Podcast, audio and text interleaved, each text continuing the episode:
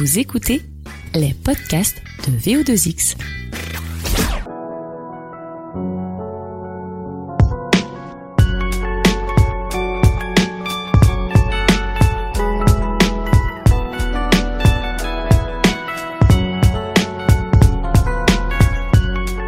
Nouvel épisode de parcours au cœur de Bein Sport. Alors exceptionnellement aujourd'hui, euh, je ne serai pas euh, en face à face avec mon invité, mais ce n'est pas grave puisqu'évidemment ce, son, son charisme dépasse le stade du présentiel. Même à distance, on peut euh, faire quelque chose de très sympa.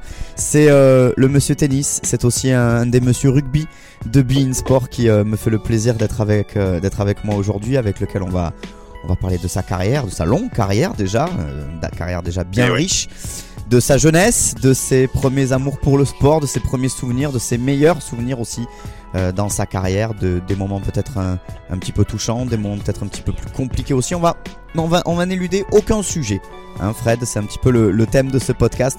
Déjà, merci. Même la drogue Même la drogue, effectivement. Ça, on en parlera si, euh, si ça vient sur la table. Déjà, merci d'être avec moi aujourd'hui pour, euh, pour ce nouvel épisode de parcours.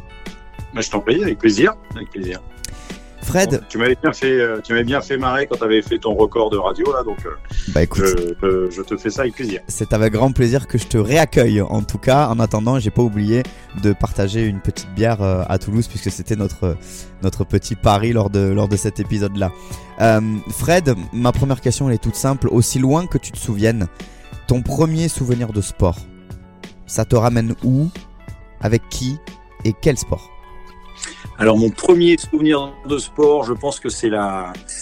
Alors ça, j'en ai un, vague souvenir. C'est la finale des Verts, Saint-Étienne. Euh, j'ai aucun souvenir du, euh, du match, mais j'ai souvenir qu'avec mon frère, c'est 76, hein, donc j'ai 7 ans, avec mon frère, on avait fait des affiches les les Verts pour regarder dans le salon. Mais j'ai absolument aucun souvenir des, euh, des images.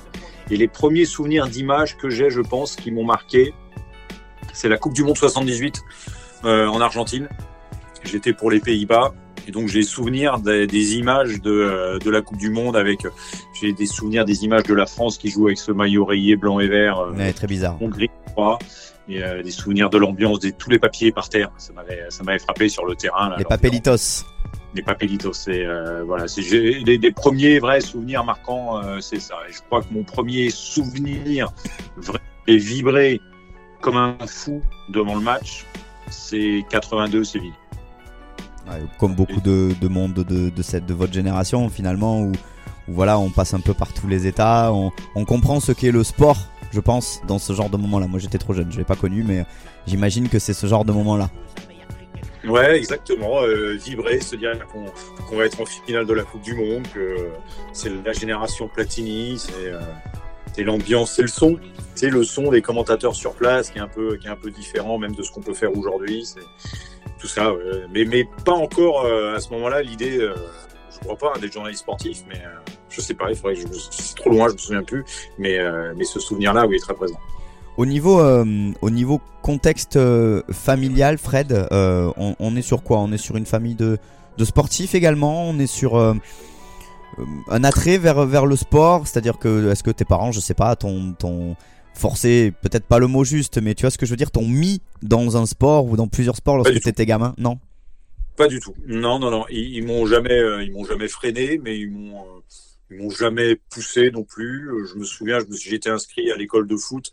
C'était à Grigny, euh, dans le 91 à l'époque, mais ça me faisait pas fantasmer. J'aimais bien hein, jouer, mais j'étais pas un mordu de. Donc là, on parle de poussin, quoi. Poussin, euh, poussin, pupille. euh, Je sais plus quelles étaient les catégories à l'époque, mais. Mais c'était le mercredi après-midi, moi le mercredi après-midi c'était chiant parce qu'il y avait, il y avait Scooby-Doo. J'étais obligé de quitter, euh, de, de partir de chez moi pour le coup. J'étais pas bien intégré, j'étais pas, j'étais pas particulièrement doué à cet âge-là. J'avais pas grand-chose. Donc, mes parents m'ont pas poussé. C'est venu progressivement et, euh, et j'étais un peu un cas particulier dans la famille. Ouais. oui alors tordu de sport comme ça. Ouais, c'était, c'était, tu étais, euh, voilà, l'exception qui confirme là. Au final, avec le recul, tu te dis, c'est, rigolo d'en être là où tu es aujourd'hui. Peut-être alors que de base, c'était pas un domaine dans lequel tu avais forcément beaucoup d'appétence. Non, enfin, je, j'avais pas en tout cas dans ma famille des gens qui étaient, qui étaient mordus de sport. Mon grand-père, oui, mais je, il habitait pas à côté de chez moi, donc j'en étais pas. Ça, ça, jouait pas. Mon, frangin, pas particulièrement. J'ai un frère aîné, pas particulièrement. Et puis encore une fois, mes, mes parents non. Donc du coup, le seul qui regardait le sport à la télé, c'était moi. Et, c'est venu, euh, c'est venu progressivement. Mais je me souviens qu'un jour, ma mère m'a dit, quand j'ai réussi à être journaliste, elle m'a dit, bah tu vois, toutes les heures que tu as passées devant la télé à regarder le sport ou à lire, parce que au lycée, j'étais un mec bizarre quand même. J'achetais l'équipe. Alors, j'étais, j'avais plein de potes avec qui je faisais du sport, mais j'étais le seul mec à lire l'équipe, à lire l'équipe mag. Et, et euh, il m'a dit, bah, tu vois, tout ce que tu as pu engranger t'a servi, euh, servi plus tard. Même si parfois c'était un peu au détriment de mes études. Ah, bon, ça, on va y revenir. La partie études, ça, c'est, ça, ça après. Justement, on, dit souvent euh, que, que, tu sais, c'est on parle de vocation quand on parle de, de, ton métier, de ces métiers-là. Euh, justement, est-ce que peut-être sans le sans t'en rendre compte, cette vocation, elle est née à ce moment-là? Est-ce que tu as développé, je sais pas, peut-être un regard différent, c'est-à-dire que euh, tu sais, regarder un, un, événement sportif, mais être attentif à la personne qui le commente, aller un petit peu au-delà de, de, de l'événement pur et dur. Est-ce que tu penses que tu as développé ça à ce moment-là? Je crois pas, je crois pas parce que je te parle déjà d'un temps, euh, les années 80, t'as pas 15 chaînes de télé, quoi. Hmm. Donc, euh, tu t'as pas les seules références que tu as, c'est parce qu'il y a trois mecs qui commentent le sport, quoi. T'as Thierry Roland qui fait le foot, t'as Hervé Dutu qui fait le tennis, euh, t'as du rugby avec Pierre Salviac et t'as Stade 2, quoi. Et téléfoot. Enfin, tu vois, le, monde du sport, des médias, en gros, c'est ça. La, la, radio, je suis pas très radio, donc j'ai pas trop de, j'ai pas trop de références, les Sacomano, les, les Paco, les machins, ça j'ai pas, mais donc non, j'ai vraiment, euh, j'ai pas, même quand j'ai voulu être journaliste sportif, euh, dans, ces années d'adolescence, donc entre 80 et 90, j'ai pas écouté le sport avec un, une oreille ou regardé avec un œil où je décortiquais. Non, j'étais vraiment dans, dans la consommation du truc. Et ce déclic justement, tu t'en souviens ou pas? Est-ce que c'est un moment particulier où tu te dis ah mais en fait c'est ça que je veux faire hein? En, fait, je pense que ça, ça vient d'une frustration parce que j'ai été mordu par le sport progressivement, mais j'ai vraiment été mordu et j'aurais adoré faire une, faire une carrière de sportif professionnel. Mais c'est venu, euh, je sais pas, 13, 14 ans, 15 ans, ce qui était trop tard, entre guillemets. Mmh. Je, me, je, me, suis mis beaucoup au sport à ce moment-là, mais pas, pas suffisamment doué, probablement, déjà dans les sports que je pratiquais, le rugby ou le tennis de table. Donc, euh, courageux, batailleur, mais pas. valeureux, comme euh, on dit. voilà. Pas, pas le moment où tu as un coach qui arrive qui dit Attends, attends, persévère, parce qu'il y a un truc pour toi là. Mhm. Le, seul moment où ça aurait pu se faire, peut-être, c'est. J'ai fait beaucoup, beaucoup de tennis de table à un moment et on m'avait proposé de faire de l'enseignement par correspondance pour, avoir pour rentrer dans un cadre où tu, en faisais tous les jours. Mais là, c'est mes parents qui ont freiné. Je pense qu'ils ont eu raison. Mais euh, donc, donc, entre guillemets, la frustration de pas de savoir que frustration que je vivais très bien, de ne pas faire un métier de sportif professionnel, je me suis dit qu'est-ce qui va me, me permettre de vivre les événements de sport? Et, entre guillemets, il n'y en avait qu'un, c'était journaliste. Ma mère est journaliste, et euh, d'ailleurs, je ne sais pas, il y a probablement un peu de un peu d'atavisme là-dedans, mais, mais, mais assez vite, j'ai réalisé que le monde du sport, euh, c'est là où je voulais être, que je ne pouvais pas être sportif de haut niveau, que l'autre porte, bah, c'était de raconter ce qui, euh, ce qui se passait. Donc, j'ai pas souvenir d'un déclic. J'ai l'impression que hmm. c'est un truc qui s'est construit naturellement, qui s'est fait petit à petit. Euh, bah, tu le disais. Alors, les études, on va y venir du coup, parce que bah, pour être journaliste, il y a plusieurs façons de devenir journaliste. On l'a vu. Hein, euh, si vous avez écouté les, les différents épisodes de parcours, c'est vrai que bah, très peu de parcours se ressemblent finalement dans, dans ce métier-là. Alors, est-ce que toi, tu te, tu as, tu es passé par un parcours entre guillemets classique avec euh, des, un cursus euh, universitaire, un cursus d'école ensuite, des stages qui débouchent sur un job? Ou alors est-ce que ça a été un petit peu plus biscornu que ça pour en arriver euh, à tes premiers mm. contrats? Non, ça a, été, ça a été assez classique en fait. Dès le, lycée, dès le lycée, je savais que je voulais faire ça. Je pense que même un peu au collège, mais dès le lycée, j'étais vraiment là-dedans. Mais je m'étais pas trop renseigné sur les cursus et à l'époque c'était encore un bac C on disait qu'avec un bac C tu faisais tout Mhm. C'était vrai, ce qui était con, mais ce qui était vrai. Et donc, du coup, moi qui n'étais pas très scientifique, euh, bah, je me suis dirigé vers des filières scientifiques où je me suis fait chier, où j'ai traîné un peu plus longtemps que prévu, tu vois. Mhm. et, et, vraiment, en terminale, je me suis, euh, je me suis renseigné, et là, j'ai vu qu'il fallait faire une école reconnue par la profession. il fallait faire une école, et mon père m'a dit, t'es gentil, les écoles, il y en a plein, mais tu fais euh, une école reconnue. Mhm. Était un peu plus compliqué. Il y en avait beaucoup moins d'un coup. C'est toujours le même, le même problème dans ce genre de domaine. Ouais, il y en a, il y en a plus que, il y en a 8, je crois, 7, 8 en France. tu vois, il y en avait 5 à l'époque. Hein, et, et, et, en gros, je savais que c'était à partir de bac plus 2. Donc le plus compliqué été d'avoir le bac. Mais quand j'ai eu le bac, je me suis, je me suis inscrit en fac. Moi, je suis un fou d'histoire. Donc, du coup, je dis, bah, c'est génial, je vais faire une fac d'histoire. Mais je voulais pas du tout être euh, prof d'histoire. Mais je savais qu'il me fallait bac plus 2. À l'époque, c'était un bac plus 2, ça, ça s'appelle un DUG. Mmh. Donc, euh, j'avais ça. Et après, j'ai passé les concours des écoles de journalisme et bah, j'ai eu du pot parce que j'en ai eu une qui était reconnue. Donc, après, après c'était une filière classique parce que j'ai fait mon école. J'ai fait euh, le stage entre les deux premières années en PQR, TLS républicain à l'époque. Et puis, euh, et puis j'ai eu, je crois que le maître mot dans, dans ma carrière, entre guillemets, c'est d'avoir eu de la chance. Mmh. D'avoir un peu touché, d'avoir eu de la chance. Et, ma qualité, c'est d'avoir su profiter de la chance que j'ai pu avoir pour rester. Mais, mais, mais j'ai été, euh, un peu, un peu chanceux dans, à, plein de moments. Et, et, donc, du coup, j'ai fait euh, la fac d'histoire à la Sorbonne. J'ai passé les concours et en fait, je m'étais dit la première année, parce qu'on dit qu'il faut minimum bac plus 2, mais à mm. l'époque, tu t'aperçois des maîtrises ou des licences qui rentraient. Donc je me suis dit, bah, je vais les faire tous pour voir ce que c'est. Comme ça, je serai préparé pour. Je sais ce qu'il faudra que je prépare pour, euh, pour l'année d'après. Donc je les ai passés au fur et à mesure que j'en passais. Donc j'ai commencé par le CFJ à Paris, qui était le premier. Et en mm. même temps, c'était les, et en même temps, c'était les partiels d'histoire. Donc euh, j'avais fait CFJ, mes partiels d'histoire. Après, il y avait le concours de l'ESJ à Lille qui était du lundi au mardi. Donc j'étais parti, j'étais parti en train de Paris le dimanche soir. J'avais fait lundi, mardi. Le mercredi, j'avais pris un train qui m'avait fait faire Lille-Marseille, parce qu'il y avait Marseille qui commençait le jeudi. J'avais fait Marseille le jeudi, vendredi. Ouais, semaine chargée. Ah, c'était deux semaines, parce qu'en fait, la semaine d'avant, j'avais fait CFJ et les partiels d'histoire. Et, euh, et, en rentrant de Marseille, après, il y avait euh, l'IPJ à Paris qui là était en septembre. Mais je n'avais pas fait le QEJ à Strasbourg parce que euh, ça tombait pas bien sur les dates, donc c'était trop compliqué. Et, en fait, quand tu regardes mes résultats, bah, le premier, le CFJ, euh, j'avais pas 8 de moyenne. J'avais rien préparé, hein. j'étais en fond dans mes, paris, mmh. dans mes trucs. Donc, le CFJ, euh, out. le LJ Lille, je devais être 240e sur 600, une connerie comme ça. Marseille, j'étais admissible aux euros. Et l'IPJ à Paris, que je passe en mais admissible également aux euros. Et donc, du coup, après, j'ai fait les euros à Marseille et les euros à, et les euros à l'IPJ qui étaient pareils sur 3-4 jours. Donc, j'avais mmh. fait les et j'ai été pris, euh, j'ai été pris dans les deux. Du coup, ben, j'ai, euh, j'ai arrêté mon cursus à la fac et j'ai choisi Paris parce que Marseille, pour y être allé, ça semblait un peu rock'n'roll comme truc. Donc, mmh. dans les moyens, donc j'ai pris, j'ai pris Paris. Et alors, ce qui est cocasse, c'est que du coup, j'ai passé les euros à Paris. J'ai été pris, mais j'avais pas mon deuil encore parce qu'il me manquait une UV pour valider le deuil. Donc je passais en licence, mon licence conditionnelle, et je sais que quand la nénette de l'école à l'IPJ, qui s'appelle Cathy Lambray, qui était la, la maman de l'école, ouais. avec elle, m'a appelé pour dire bah, vous êtes admis.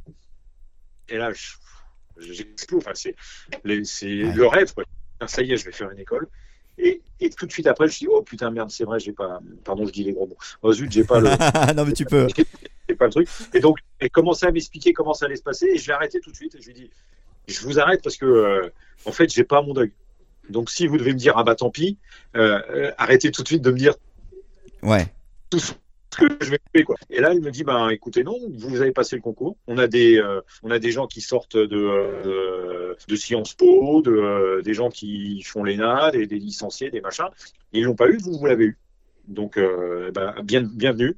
Je vous engage quand même à, terminer votre dog, à le valider. Mais vous avez passé le concours, vous êtes admis, donc euh, bienvenue.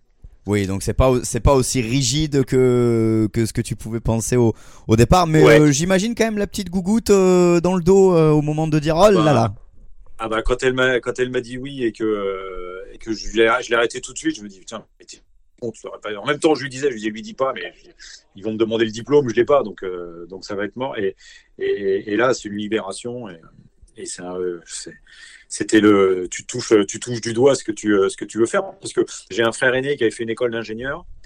Et euh, les écoles d'ingénieurs, ils vivaient dans dans un petit campus à Poitiers, ils étaient tous ensemble. C'était vraiment la vie de l'école telle que tu, telle que tu Mhm. l'entends. Moi, je rêvais un peu d'une fac aux États-Unis. Je me dis, ça va être pareil. Bon, ça n'avait rien à voir avec ça. hein. mais, euh, mais, mais vraiment, je touche les doigts. Je me dis, bon, bah, je vais peut-être pouvoir être euh, journaliste parce que j'avais eu quand même quelques angoisses quand j'étais à, la- à la fac d'histoire. J'adore l'histoire, hein, mais j'avais une petite chambre d'étudiant à Paris qui faisait 10 mètres carrés. J'étais là le soir, je lisais des bouquins. Je me disais, bon, bah, Fred, euh, euh, t'as quand même pas envie d'être prof d'histoire géo, quoi. C'est ça, Donc, fais, euh, fais pas ça pour rien. hein.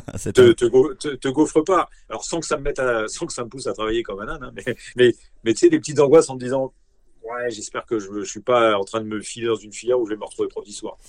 Donc il y avait, il y avait un peu de soulagement. Tu, tu, tu viens, tu as dit tout à l'heure, Fred, que, que peut-être euh, ton, ton, entre guillemets, ton talent, ta petite botte en plus, ça a été de, saisir les chances qu'on a pu te donner. Est-ce que tu penses que, alors ça vaut pour l'école, parce que là on va parler de, ton cursus, euh, est-ce que tu penses que du coup tu, es dans cette catégorie de gens qui ont des facilités et qui du coup, ben, des fois, tu sais, bon, euh, allez, il y a une soirée, on y va, de toute façon je m'en sors, je, retiens tout en cours. euh, y a pas de problème, j'ai un peu d'avance. T'étais un petit peu comme ça, toi, ou parce que tu viens de le dire, t'étais pas un énorme bosseur, je te cite. Ah oui, mais je te, je, te, je te confirme. En fait, pour être précis, je suis pas bosseur dans ce que j'aime pas. Et, et, et malheureusement, euh, j'aimais pas les matières scientifiques, donc euh, c'est con hein, quand t'es Ouais. Oui. lycéen dedans. Mais tu vois, j'avais toujours des super notes en histoire géo. J'étais j'étais très fort en langue, j'étais très fort en français, euh, mais c'était des c'était des, des tout petits quotients, donc euh, ça, ça rapportait pas grand chose. Euh, alors, je, on peut penser que j'ai eu des facilités parce que jusqu'au jusqu'à la fin du collège, j'ai j'ai jamais eu de problème. J'étais même un bon élève sans travailler. Et, et je sais que j'ai pas de facilité plus que d'autres parce que j'ai continué au lycée à pas travailler et j'ai passé cinq ans au lycée quand normalement t'en passes trois. Que tu, Voilà. tu comprends que t'es pas un petit génie euh, ça. quand t'arrive ça. Mais, mais j'ai, euh, je, je sais pas, ouais, quand, je te dis que j'ai, je, je, je suis pas travailleur, j'ai du mal à me forcer sur des trucs euh, Ou, ou t'as pas envie. Hmm. où j'ai pas envie, mais en même temps, et sans me jeter de fleurs, je pense que j'ai une vraie capacité de travail sur les trucs que j'aime bien, parce que j'ai pas l'impression de travailler. Donc il y avait, il y avait des choses sur lesquelles je passais beaucoup de temps, et, mais, mais, mais sans me forcer. Quoi. Je peux préparer un match de rugby, un match de tennis pendant longtemps, ça me pose pas de problème. Je peux aller, euh, quand j'étais à Canal, j'étais l'un des, des rares, franchement, à la fin, qui, quand on faisait jour de rugby, je partais la veille, je demandais à partir la veille. Quand le match était à, à Biarritz, tout le monde voulait partir la veille. hein Hmm, Bah oui. la veille à Biarritz et, et tralala, et moi le premier. Et quand il fallait partir la veille à Bourgoin-Jallieu en décembre pour aller euh, voir l'équipe euh, de Pau à, à la Verpillière, euh, quand tu connais le coin là-bas, c'est un petit bord de terrain, tu as les pieds dans la boue, tout ça, et qu'après, soit tu manges avec eux un poulet, euh, poulet pâte et, et, carottes râpées en entrée, et, encore parce qu'ils sont sympas, mais au début tu les connais pas, ils te le font pas, et tu retournes dans ton, dans ton Mercure à l'île d'Abo à te manger une salade. c'est- moins drôle, mais moi je l'ai toujours fait, mais, mais ça n'a jamais été un problème. Ça n'a jamais été jamais été un effort, un machin. Donc j'ai mon talent. Peut-être qu'il est là, c'est qu'il est quand j'aime le truc, j'ai pas de mal à, à- à m'investir beaucoup. Donc quand t'arrives à l'école, bascule. Là, tu passes dans un format où t'aimes ce que tu fais, donc du coup, Ouais. ça bosse, c'est c'est nickel, et au final, le, le parcours à l'école, il est, euh, il est, il est, il est propre, il est, il est, il est, il est parfait. Tu, tu l'as dit. Ouais. T'as fait ton école, les, Ouais, stages. je, suis un, je, suis, je suis un bon élève. Je euh, alors, tu vois, quand je dis que je suis un peu un escroc, j'ai un peu de peau, c'est que quand je fais mon oral à l'IPJ, il y avait un, alors il y avait, euh, j'avais pas, j'avais, j'étais admissible, hein, donc j'avais eu les écrits, mais euh, l'oral, le truc, c'est que tu avais un entretien et puis tu avais, avais, une journée où tu arrivais le matin, tu tirais un sujet au hasard, tu allais faire ton reportage écrit et tu revenais, tu faisais ton papier, tu rendais le papier et puis après il débriefait le papier avec toi. Et là je tire et mon truc c'est un cordonnier. Donc je suis pareil, cordonnier. euh, Super. Super. Et Cadeau. je me souviens à côté de ma chambre d'étudiant, il y avait, euh, passé souvent devant pour aller, euh, pour aller à la fac, il y avait un petit sort de cordonnier, mais il avait une devanture plutôt sympa, un petit peu originale, un petit peu à l'ancienne, pas juste, tu sais, avec les trois clés, euh, et les deux boîtes de cirage et les quatre pompes, la cordonnerie minute, quoi. Donc je me dis, tiens, bah, je vais aller le voir, ce mec-là. Et puis c'était fermé. Aïe. Et, euh, et- mais comme je m'étais un peu imaginé une histoire sur le mec, j'ai dit, tiens, il travaille à l'ancienne, bah, j'ai pipoté. Ah bon? Sur le cordonnier, il était, hein, mais que j'ai pas rencontré. Et j'ai raconté qu'il voulait, que je l'avais, qu'il voulait faire le métier à l'ancienne, qu'il prenait du temps, et j'ai écrit mon papier. Donc j'ai pipoté mon premier papier. Mais c'est génial. Et- Ça a été su ça après Bah, pas si- hein Ça a été su ça après Non, non, non, ça peut, enfin, je, le raconte sans problème maintenant. je- mais- mais- Oui, pas sur l'instant, mais après coup, Ah quand... oui, après, non, je, non, mais je, je- alors je sais pas si, je crois que c'est pas, j'ai pas eu l'occasion de le raconter, mais sinon j'aurais raconté sans souci. Et, euh, et, et en fait, donc j'ai fait mon papier. Et après, tu fais ton débrief de papier, donc devant les quatre. euh, donc tu les quatre- Donc- ok, pourquoi, pourquoi vous êtes allé là-bas, machin. Mais- Donc tu- T'as raconté une vrai. rencontre qui n'a jamais eu lieu en fait. qui n'a jamais eu lieu. Mais, mais la base était vraie. C'est-à-dire que ce, euh, ce cordonnier existait, il y avait le magasin, donc quand il, à l'époque c'était encore Minitel, je pense que quand ils ont regardé sur Minitel pour voir, effectivement, il y a un cordonnier qui existe, qui est machin, tout ça. Et donc j'ai raconté le truc, ah ouais, bon, euh, machin, je me souviens, après il me posait des questions. euh, mais mon histoire, entre guillemets, je l'avais bien pensé. donc. Et puis il y en a un qui me dit, et c'est qui le saint patron des cordonniers? Ah. Alors je dis, bon, pas, j'ai pas pensé à lui demander. Il dit, ah ouais, bah tiens, c'est marrant. Ça aurait pu rajouter un petit peu, machin, mais, vraiment le- l'entretien se passe bien avec eux. Et quand je sors, je me dis, je crois que je les ai convaincus, quoi. Et Mais effectivement, derrière, la nette m'appelle et me dit, vous êtes amis. Mais tu vois, je suis un peu un escroc quand même, C'est une histoire de ouf. mais, mais après, mais après, ça c'est vraiment à l'école, ça s'est bien passé parce que on n'était pas beaucoup. Euh, on s'est retrouvé plusieurs mecs qui aimaient le sport. Et il y avait Denis, Denis Brognard. Oui, la même promo. On est dans la même promo avec Denis. On est, on est, on est ensemble à l'école. Et, euh, et dans la promo d'avant, il y avait David Cosette. Je sais pas si ça te Oui, parle, basket. euh, beaucoup de basket. beaucoup de basket. ouais. Et dans les deux promos avant, il y avait Hervé Matou. On avait fait, on était cette école-là. Et, et, et- et ça se passe bien. Euh, euh, donc je- vraiment, je suis dans une bonne, euh, je suis bien entouré. On, on a des bons profs et notamment des profs de radio. Il y avait Thierry Vatelet et Clément Landru. Mhm. C'est vraiment bizarre quand même. C'était nos profs de radio et ils m'ont, ils m'ont hameçonné. Et je te jure, je suis devenu un fou de radio. J'ai adoré ça. Les mecs bossaient à RTL et, et j'étais bon. Franchement, j'étais bon et, et j'étais assez vite dans leur petit papier à tel point que la deuxième année, j'étais deuxième reporter de permanence à RTL. Ils prenaient deux mecs pour faire 18h, 24h tous les jours. D'accord. Donc, il y en a, j'avais un pote qui faisait lundi, mardi, mercredi. Moi, je faisais jeudi, vendredi. Et le samedi, je faisais les soirées foot où je récupérais, euh, je faisais le point résultat, je récupérais tous les petits bobinos et c'est moi qui Mm. montais pour les journaux du, du dimanche. Et, euh, et j'étais fou de radio et, et, et, euh, et donc je pense que j'étais parti pour, euh, pour faire de la radio. Après, je, je pété le ligament croisé et tout. Donc, ça, c'est pas fait. Mais, euh, mais vraiment, j'ai adoré. Mais à tel point pour te dire que quand même, je suis un peu un escroc quelque part. Je me permettrais pas de dire ça moi, mais. Mais, mais moi, je, moi, je dis, on avait, en deuxième année, on avait des cours de télé. C'est Thierry Gilardi, notre prof de Il y a pire hein, comme prof. Hein.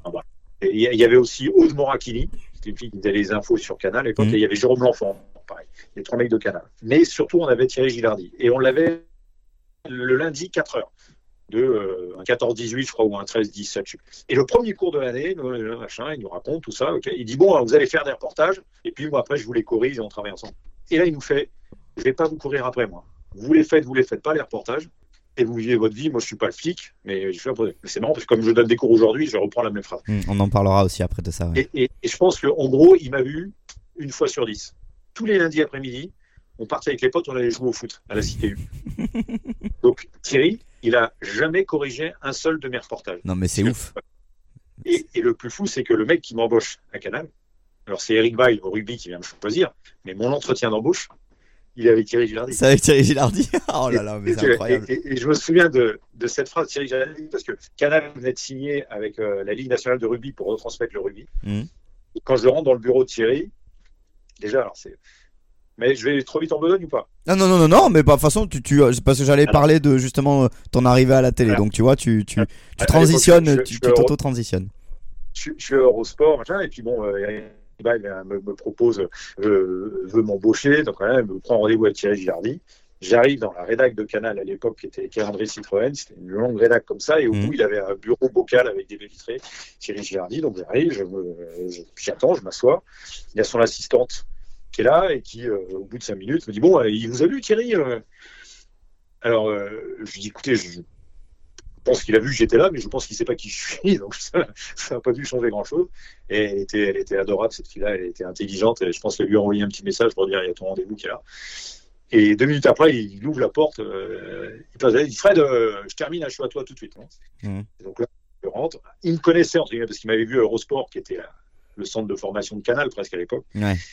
Et là, je lui dis, mais tu sais que tu as été mon prof euh, Ah bon, bon, ben, tu vois, puis moi, et puis quand il me dit, bon, euh, bon voilà, depuis qu'on a signé le rugby, je te cache pas, on a, on a ça de CV. Tout le Mm. monde nous a appris, tout le monde. Mais Ribal te veut toi.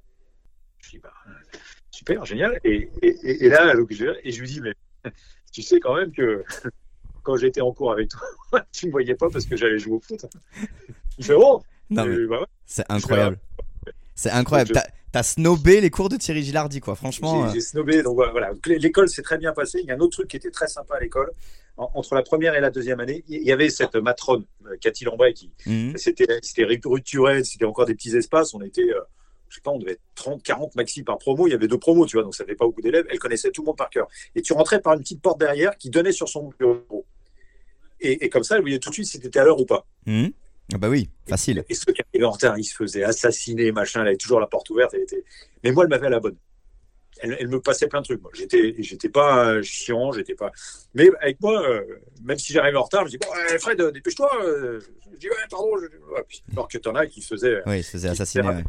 Et entre la première et la deuxième année, on avait un stage à faire presse quotidienne régionale, Ouais. qui était obligatoire. Et donc, c'était un peu la bagarre pour tout le monde pour les trouver. Et il y avait plein de mecs qui venaient de province et qui n'avaient pas de mal à trouver dans le truc. Sauf que moi, je venais de Paris. Donc, la PQR à Paris, c'est les, les éditions régionales du, du Parisien. Tu Mm. vois, c'était pas terrible. quoi. Mais je suis originaire de Nancy. Donc, j'avais essayé d'avoir mon stage à l'Est républicain. Et, euh, et c'était compliqué. L'Est républicain n'avait jamais travaillé avec cette école-là. Donc c'était machin, ils n'avaient pas de crise, ils n'avaient pas de machin, donc j'avais envoyé mes lettres, tout ça, c'était compliqué. Je me souviens qu'un jour, j'ai rien voir, je lui ai dit écoutez, Cathy, euh, j'arrive pas à avoir de réponse de l'Est républicain, ça va être compliqué. Elle me dit non, non, non, Fred, tu prends. On n'a jamais eu l'Est républicain, c'est un dossier, tu restes. Tu restes, on va, on va essayer de les avoir. T'inquiète pas, on trouvera un truc au dernier moment si toi, mais tu mises ta chanson.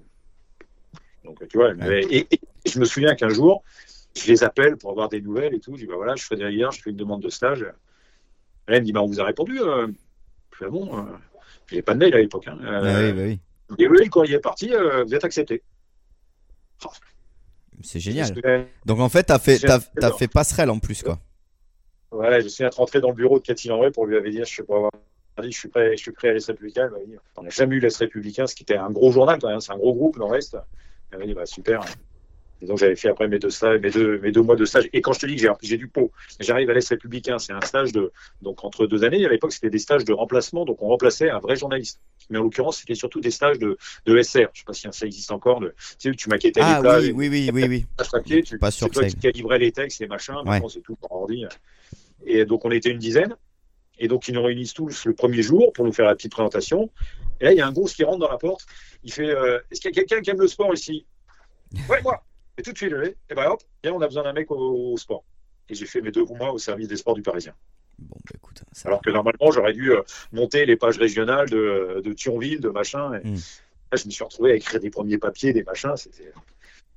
Euh, Ouais, drôle de, drôle de parcours, tout ça. Au final, oui, c'est c'est les opportunités que t'as eues, que t'as pu, euh, que t'as pu saisir et, et où les planètes se Et sont, ouais. se Et sont. quand, et quand je te dis, j'ai- du pot, on avait un prof en, en deuxième année de, de sport télé, de sport en deuxième année. Bon, c'était pour ceux qui connaissaient pas le sport, mais on s'y était tous mis parce qu'on aimait ça. C'était Daniel Potra. Ça parle peut-être pas beaucoup aux gens, mais Daniel Potra était un ancien rédacteur en chef de TF1. Donc, un vrai, bon, qui avait de la bouteille, hein, qui avait vécu le sport dans les, depuis les années 60. Mhm. Et il avait été mis, entre guillemets, un peu au placard, c'est pas le mot, mais TF1 avait racheté Eurosport, une chaîne euh, qui était, pas- qui ne mettait pas encore en langue française. Il l'avait mise à Cognac-Jet il lui avait filé les rênes de cette chaîne. Donc il fallait monter une chaîne de sport en français. Et ce gars-là, on était du coup le patron, c'est lui. Et, et- moi, je me souviens que à la fin de, de ma deuxième année, donc moi, je pigeais RTL, donc a priori, c'est moi qui allais enquiller sur le stage d'été RTL. Et un jour, je suis dans le bureau de Cathy Lambray, on parle, et Daniel Potra arrive, il dit ah, parlez de quoi? Je dis bah, euh, on parle de... On espère qu'on va pouvoir décrocher le stage à RTL, c'est pas simple et tout. Il fait oh, mais de toute façon, Fred, euh, moi je prends Eurosport sinon. Ben bon, sympa, mais je m'en foutais, entre guillemets, tu vois, Ouais. la télé, j'y allais jamais, euh, Oui. la radio, c'est mon truc. Et, je, me, je me romps les ligaments croisés euh, à- juste avant Pâques.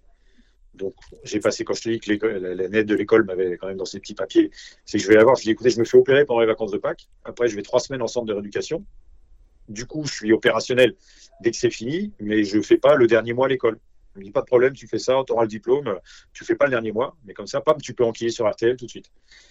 J'ai un staphylocoque doré, c'est le bordel, je fais un mois et demi de clinique, euh, RTL, merci, au revoir, on va trouver quelque chose.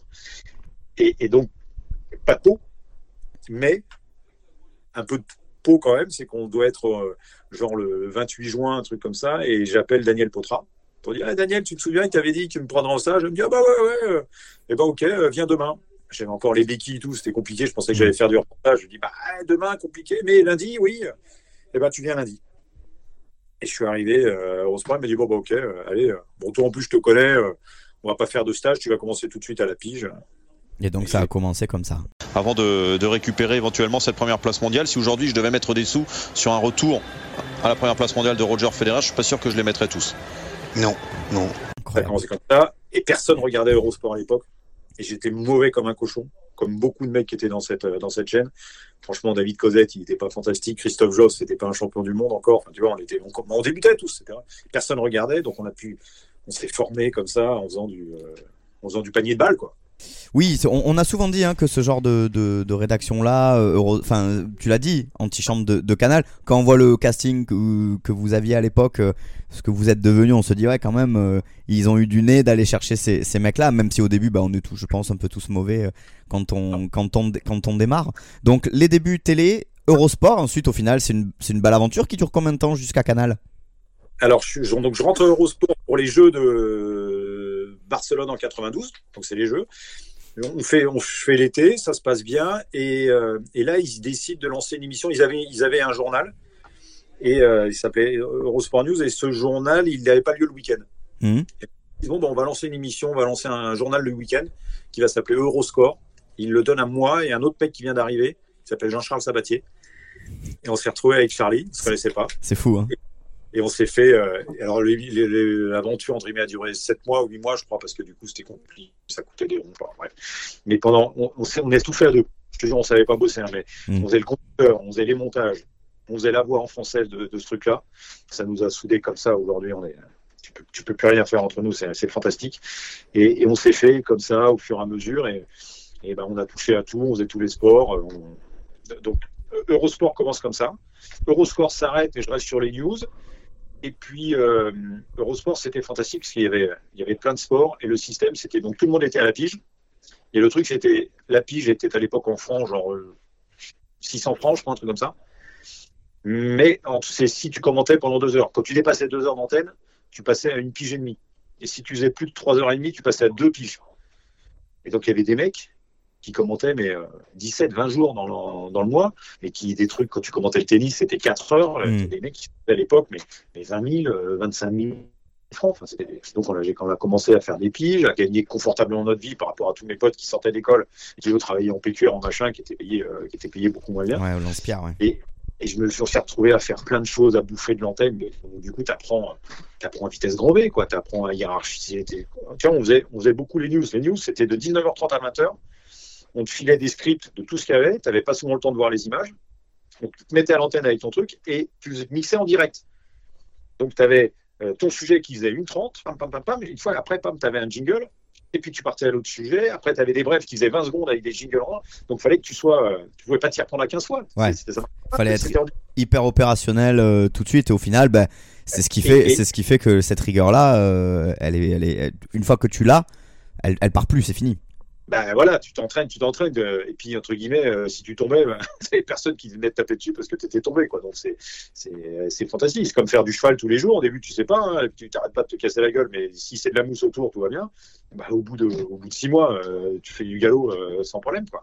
Et, et, ce qui était drôle, c'est qu'il y avait les quatre langues en même temps, et donc dans le casque, parce que imagine, tu es en train de commenter tes images, et dans le casque, tu as un mec, tu as une script qui te dit attention, fin du sujet dans 15, 10, 9 8 pendant que tu fais ton truc. Et après, tu as un mec qui dit attention, pub. Bam, donc fallait que tu t'arrêtes au moment de la pub. Et comme il parlait à quatre personnes en même temps, tu avais tout le temps des décomptes, un mec qui te parlait, attention. C'était, mais c'était une école, euh, c'était une formation fantastique. Et puis il y avait un gars, et, et puis il y a eu l'histoire de, d'Eurosport et, et, Canal qui avait racheté une chaîne de sport qui s'appelait TV Sport. TV Sport, oui. Comme, comme il n'y avait pas la, la, place pour les deux en France, ils ont fusionné évidemment. Toute la partie internationale d'Eurosport était piloté par TF1, donc dans tous les pays sauf la France, et la partie française était pilotée par Canal. C'était la même société. Et donc, on s'est retrouvé un jour avec des mecs qui sont arrivés de TV Sport et qui se sont dit, bah, c'est nous les patrons maintenant, c'est nous les rédacteurs en chef. Donc, entre guillemets, on était toujours, on était un petit peu autonome. Hein. Notre équipe, c'était euh, David Cosette, Christophe Joss, moi, Jean-Charles Sabatier, Denis Brognard. Euh, il y avait Marc Minari un peu à l'époque, il y avait un mec qui s'appelait Marc Mingoya. Donc ça, c'était l'équipe. Euh, mm c'était l'équipe. Et là, tu as, trois mecs qui sont arrivés, quatre mecs, ils disent bah voilà, attends, c'est nous les. C'est nous les tauliers. C'est nous les rédacteurs en chef. Et puis ils arrivaient avec leur drip. Il y avait un mec qui s'appelait Christophe Jameau, qui faisait du foot. Mmh. Il y avait Bruno Poulain, qui était rédacteur en chef. Avais, euh, ils étaient arrivés avec deux autres commentateurs de foot, de machin. Et, là, tu dis ah merde. Et puis ils se sont dit bon, bah, je me souviens de cette réunion un jour. On dit bon, bah voilà, en gros, on va faire des, on va faire des embauches. Imagine, on était tous pigistes. La première embauche, c'est un moment fantastique. On va en embaucher 6, euh, je pense. On devait être une grosse dizaine. Oh là là. Et là, c'est quoi C'est la compète bah, bah, on était tous potes, donc ça allait bien. Mais dans ta tête, tu peux pas t'empêcher de compter. Hmm. Donc lui, il comprend, lui, parce qu'il y a une petite hiérarchie déjà. Et puis quand tu comptes, tu t'aperçois que moi, j'étais entre 5 et 8, quoi. Hmm. Donc, euh, et, ils nous ont reçus un par un. C'était Frédéric Chevit et Dominique Mignon. Et tu arrives là-bas, dans leur petit locaux, là, et tu, et tu te vends, entre guillemets, t'expliques ce que tu fais. Alors en plus, nous, avec Jean-Charles, on avait fait l'émission Euroscore, qui était en concurrence directe avec une émission qui s'appelait TV Score. et qui était présentée par Frédéric Chevit, qui était le patron de la rédac. Aïe, aïe, aïe, aïe. aïe. Et, et, je me souviens avoir eu cet entretien avec les mecs, et tu te vends, quoi. Et tu te vends, et je suis sorti de là en me disant, mais putain, je me suis vendu un peu comme une petite pute, quoi. Enfin, ouais, faire ça, j'ai envie de faire ça, mais, mais ce, qui était, ce qui était un discours à voir, tu vois, quand tu, quand tu veux as envie d'avoir des.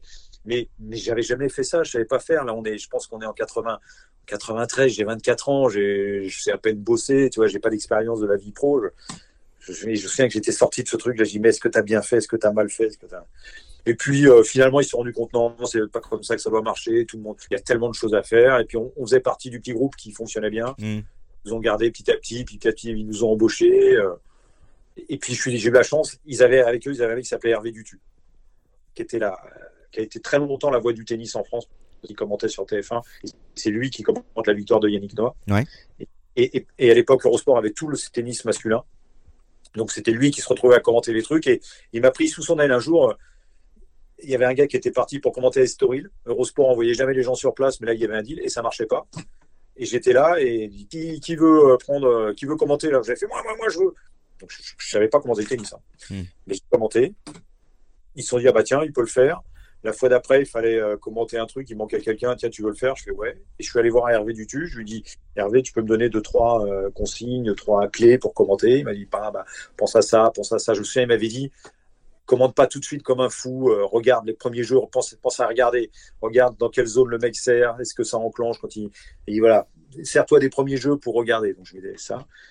Je crois que ça lui a plu, malgré tous les petits défauts qu'il avait, c'était normal. Mm. Il s'est dit, tiens, potentiel. Bien sûr. Et il m'a pris sous son aile.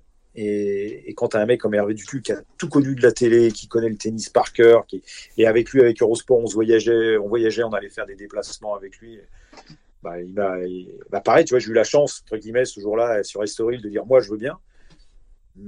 Bah, la capacité après à convaincre Hervé. Voilà, c'est pas que la chance, il y avait aussi euh, la confiance en soi et, et, le fait de dire bah j'y vais, je, je, je, vais le faire quoi, tu vois. C'est. Après, je sais que j'ai une, j'ai une facilité au micro. Hmm. Le micro me fait pas peur, la caméra me fait pas peur, et ça c'est pas de ma faute, c'est comme ça. Et je sais qu'il y en a qui sont inhibés par ça. Moi, ça allait. Donc dès que Sport France a commencé à faire des premiers plateaux, bah, j'en ai fait quelques-uns et ça se passait bien. Donc ils m'ont repris à chaque fois. Hmm. Ils nous avaient invités sur cette émission du samedi à la TV Score quand ils ont fusionné. Donc il y avait Fred Schwitt et on était on était 5-6, on était en plateau demi-cercle autour de lui. C'était Stade 2 1970. Hein, je te jure, on était pareil. Et je me souviens qu'il y avait, euh, y avait, il y avait David Cosette, il y avait Denis Brognard, il y avait Jameau, je crois, il y avait Josso. Il y avait, Jean-Charles aussi. Et franchement, tout le monde était un peu hésitant et je m'en étais sorti le mieux mais et je sais pas pourquoi, hein, mais, euh, mais j'ai un souvenir, c'est que je transpirais mais comme une bête. changement de côté, au changement de côté, pardon, au pub, au machin, je prenais le ciné, je me tamponnais, mais, mais vraiment, je, je, coulais, mais ça ne voyait pas trop l'image. Et quand la caméra était sur moi, ça allait bien, quoi. Et je me souviens qu'à un moment, j'étais, je lisais les résultats et j'étais, euh, j'étais comme ça avec la main, et puis je termine les résultats, je la caméra et là, je vois personne, je suis en train de faire ça avec la main. Et là, as soit tu dis hop, et tu fais ça, mais là, t'es mort. Ah, bah oui, oui. Et continuer naturellement comme ça. Et je me souviens qu'après, euh, il y avait David et Charlie qui ont dit Putain, mes frères, euh, tu nous as tous tués là. Comme quoi, bah oui, mais c'est une question aussi de. J'avais tué personne, mais ils avaient vu que j'étais à l'aise. Voilà. Et, et, on s'est formé comme ça sur le tas, et jusqu'au jour où Canal Plus est venu, est venu voir, parce qu'on était devenu, entre guillemets, la, le centre de formation. Tu vois, le premier, on avait le rédacteur en chef qui était parti, et c'est Dominique Mignon qui était parti là-bas avec Bruno Poulain Après, il y a Christophe Joss qui était parti faire le foot. Mhm. Après, il y avait Cyril Linette. On avait Cyril dans la bande. Cyril Linette, ouais. Cyril Linette était parti avec Jean-Charles. Alors, Christophe était parti pour la Coupe du Monde 94. Euh, Cyril et Jean-Charles étaient partis après les Jeux d'Atlanta en 87. Bon, là, on était tous partis au jeu. Et je te jure, les gamins dans la boulangerie. hein. dans la boulangerie, il n'y a pas de vendeur, on peut prendre tout ce qu'on veut. Jean-Charles, moi, Cyril, euh, Denis Brognard, on était. C'était c'était le premier jeu sur site. Ah bah on oui, était, oui. était des fous dangereux. On Puis, la moindre- puis quel jeu? Les jeux d'Atlanta Ah. 96, c'est des Ah super ouais, souvenirs. Et, et, euh, et donc, eux, ils sont partis derrière. Et moi, je faisais le rugby. Il n'y a quasiment jamais de rugby. Et quand ils ont eu besoin de Bruno Poulain, qui était devenu red chef à Canal, un jour a besoin d'un mec euh, rugby, il m'appelle, il dit ah, T'es dispo? Je fais Bah ouais, bah tiens, bah, t'y vas, tu fais ton truc. Et puis le mec du rugby a apprécié ce que j'avais fait, mon état d'esprit, puis ça avait fait quelques cinq comme ça. Et puis bah, quand ils ont signé, bam, ils sont venus me chercher. Ils sont venus te chercher. Premier quart de tableau, tête de série numéro 1 en quart de finale, Novak Djokovic. Pas de prise de risque. Fonini face à lui en quart de finale. Là, ça va être beau. hein. Si on a ça, ça va être euh, sympa. Dominique Thiem dans le deuxième quart de, tableau face à Del Potro. Petite prise de risque concernant Del Potro. On ne sait pas exactement où il en est, mais quand il revient, il est capable de, rincer tout le monde. Euh. Autre petite prise de risque. Vavrinka. Il dit, ah, Vavrinka, prise de risque, mais c'est le quart de tableau de Tsitsipas. Donc, quand même, moi, je dis Vavrinka face à, ah bah, dans cette partie de tableau, Federer. Zéro prise de risque. On est d'accord L'arrivée à Canal, justement, c'est de ça dont je voulais qu'on parle maintenant. Ton aventure Canal qui a été, euh, qui a été longue, qui a été longue et qui a été euh, hyper riche aussi, euh, où ben, c'est là où tu t'es fait un, un nom. Alors je sais qu'en général, c'est un point commun que vous avez tous. Hein, vous aimez pas trop être mis en avant comme l'homme de tel sport ou l'incarnation de tel euh, programme. Ou... Mais quand même, Ah si, bien. hein. ah bah tu vois, mais comme, mais quand même, euh, que ce soit en tennis, en rugby évidemment aussi. En plus, toi, tu as cette double euh, capacité à, cette capacité à prendre les deux sports, euh, voilà, de manière très régulière. Euh, on parlera de Bean évidemment après, mais l'épopée Canal à une période, j'ai envie de dire, de l'âge d'or, en plus de, Canal, que ce soit au niveau de tous les sports finalement, avec des, équipes, des, gens d'une grande qualité. Maintenant, là, avec le recul, avec quel regard tu as sur cette épopée-là, sur cette aventure-là Magnifique. Magnifique. J'ai passé des, années, euh, des années extraordinaires où, tu as l'impression que, bah, que tu fais vraiment ce dont tu as rêvé euh, quand tu étais jeune et que tout est, euh, tout est comme tu l'as rêvé en fait. Eurosport, c'était fantastique. J'apprenais le métier et j'avais commencé à toucher un peu du doigt à, à voyager. J'avais été faire l'Open d'Australie, j'avais fait, j'avais fait Wimbledon. J'avais fait les Jeux à Atlanta, donc euh, j'a- j'avais touché du doigt à plein de choses, quoi. Mhm. Mais, mais quand Canal t'appelle, tu te dis, euh, là, c'est la cour des grands, quoi. hein. C'est, euh, ça rigole pas. C'est quand même, euh, il n'y avait pas encore toutes les chaînes qu'il y a aujourd'hui. Il n'y avait pas tous les canaux qu'il y a aujourd'hui. Quand tu arrives à Canal, oh. et puis, et puis j'étais, euh, et puis j'étais flatté parce que, euh, parce que Eric Bile venait me chercher. Euh, j'ai été flatté parce que c'était pour aller dans le sport que euh, j'apprécie d'autant que le tennis et le rugby. Et, puis tu, à un moment, tu te dis, euh, bah, tes parents sont super fiers de toi. hein. Je me souviens que j'étais, en fait, je, venais de commenter les championnats du monde de cyclisme à Bordeaux pour Eurosport. Donc là, on est en juillet, août 98. Et, et, et, et Eric Bay m'avait dit, bah voilà, moi je veux que ce soit toi, que je vais faire un entretien avec euh, Thierry Giardi. Et après les championnats du monde à Bordeaux, j'étais pas rejoindre mes parents qui étaient en vacances à Biarritz et j'avais passé quelques jours avec mes parents. Et je suis sur le parcours de golf avec mon père et le téléphone qui sonne et c'était l'assistante de Michel Denisot qui m'appelle pour me caler le rendez-vous? Ah, tu fais merde. Ah ouais, ça claque, hein. Puis- mais non, mais tu touches du doigt, quoi. Tu dis que Michel Denisot venait d'être nommé patron des sports à la place de Guetry qui était parti au PSG. Mhm. Et, ah, et non, je touche du doigt un truc quand même qui est, euh, qui est monstrueux. Et, et, et je me souviens quand, quand Eric Ball, parce qu'Eric Ball m'avait dit quand, quand je pigeais un peu pour eux, il m'avait dit envoie-moi une cassette de tes commentaires sur le rugby. Euh, je voyais où il voulait en venir, hein, mais, mais en l'occurrence, j'en avais pas beaucoup des commentaires de rugby. Donc ça m'arrangeait pas forcément à un moment donné. Et, euh, et puis euh, il me disait pas pourquoi. Il disait pas bon, je veux t'embaucher. Donc j'attendais. Et un jour, il m'appelle, il me dit Bon, Fred, j'ai pas reçu ta cassette. Je dis Bah ouais, mais en même temps, tu sais, je suis en plein déménagement, c'était vrai. C'est dans les cartons, je sais pas où c'est. euh. Et il me dit Mais, mais t'as envie de venir ou t'as pas envie de venir? Ah ouais, Je lui dis Eric, c'est la première fois que tu me poses la question. Donc je suis content que tu me la poses. Et, et, et je lui dis Mais je, évidemment que j'ai envie de venir, mais ça dépend pourquoi. Si tu m'appelles, parce qu'à l'époque, il y avait un truc qui s'appelait le journal du rugby, qui passait à la mi-temps. Mhm. Donc si c'est pour faire des petits montages, des petits machins, je lui dis, je suis fatigué, tu penses à moi, mais ce que je fais aujourd'hui sur Eurosport est plus intéressant. C'est vrai, parce que j'étais un peu un sénateur à Eurosport, euh, Mmh. j'étais presque chef adjoint, quand Christophe Jameau n'était pas là, partait au jeu, c'est moi qui, qui faisais le planning. Enfin, tu vois, c'était, j'avais un vrai petit statut, je gagnais bien ma vie. Donc je lui dis non, je- si c'est pour, euh, si, si c'est juste pour ça, c'est gentil, mais. Donc j'ai dit, donc j'ai dit, donc, donc j'ai dit, bah, bah, ok, euh, je lui ai envoyé la cassette. Je suis même pas sûr qu'il l'ait jamais regardé. Quoi qu'il est sérieux, donc il l'a peut-être regardé. Et puis après, il m'a fait. Donc après, j'ai eu cet entretien. Après, j'ai eu l'entretien avec Thierry Gilardi. Et, et, et je me souviens parce que tu vois là, on- et- Eric Bail.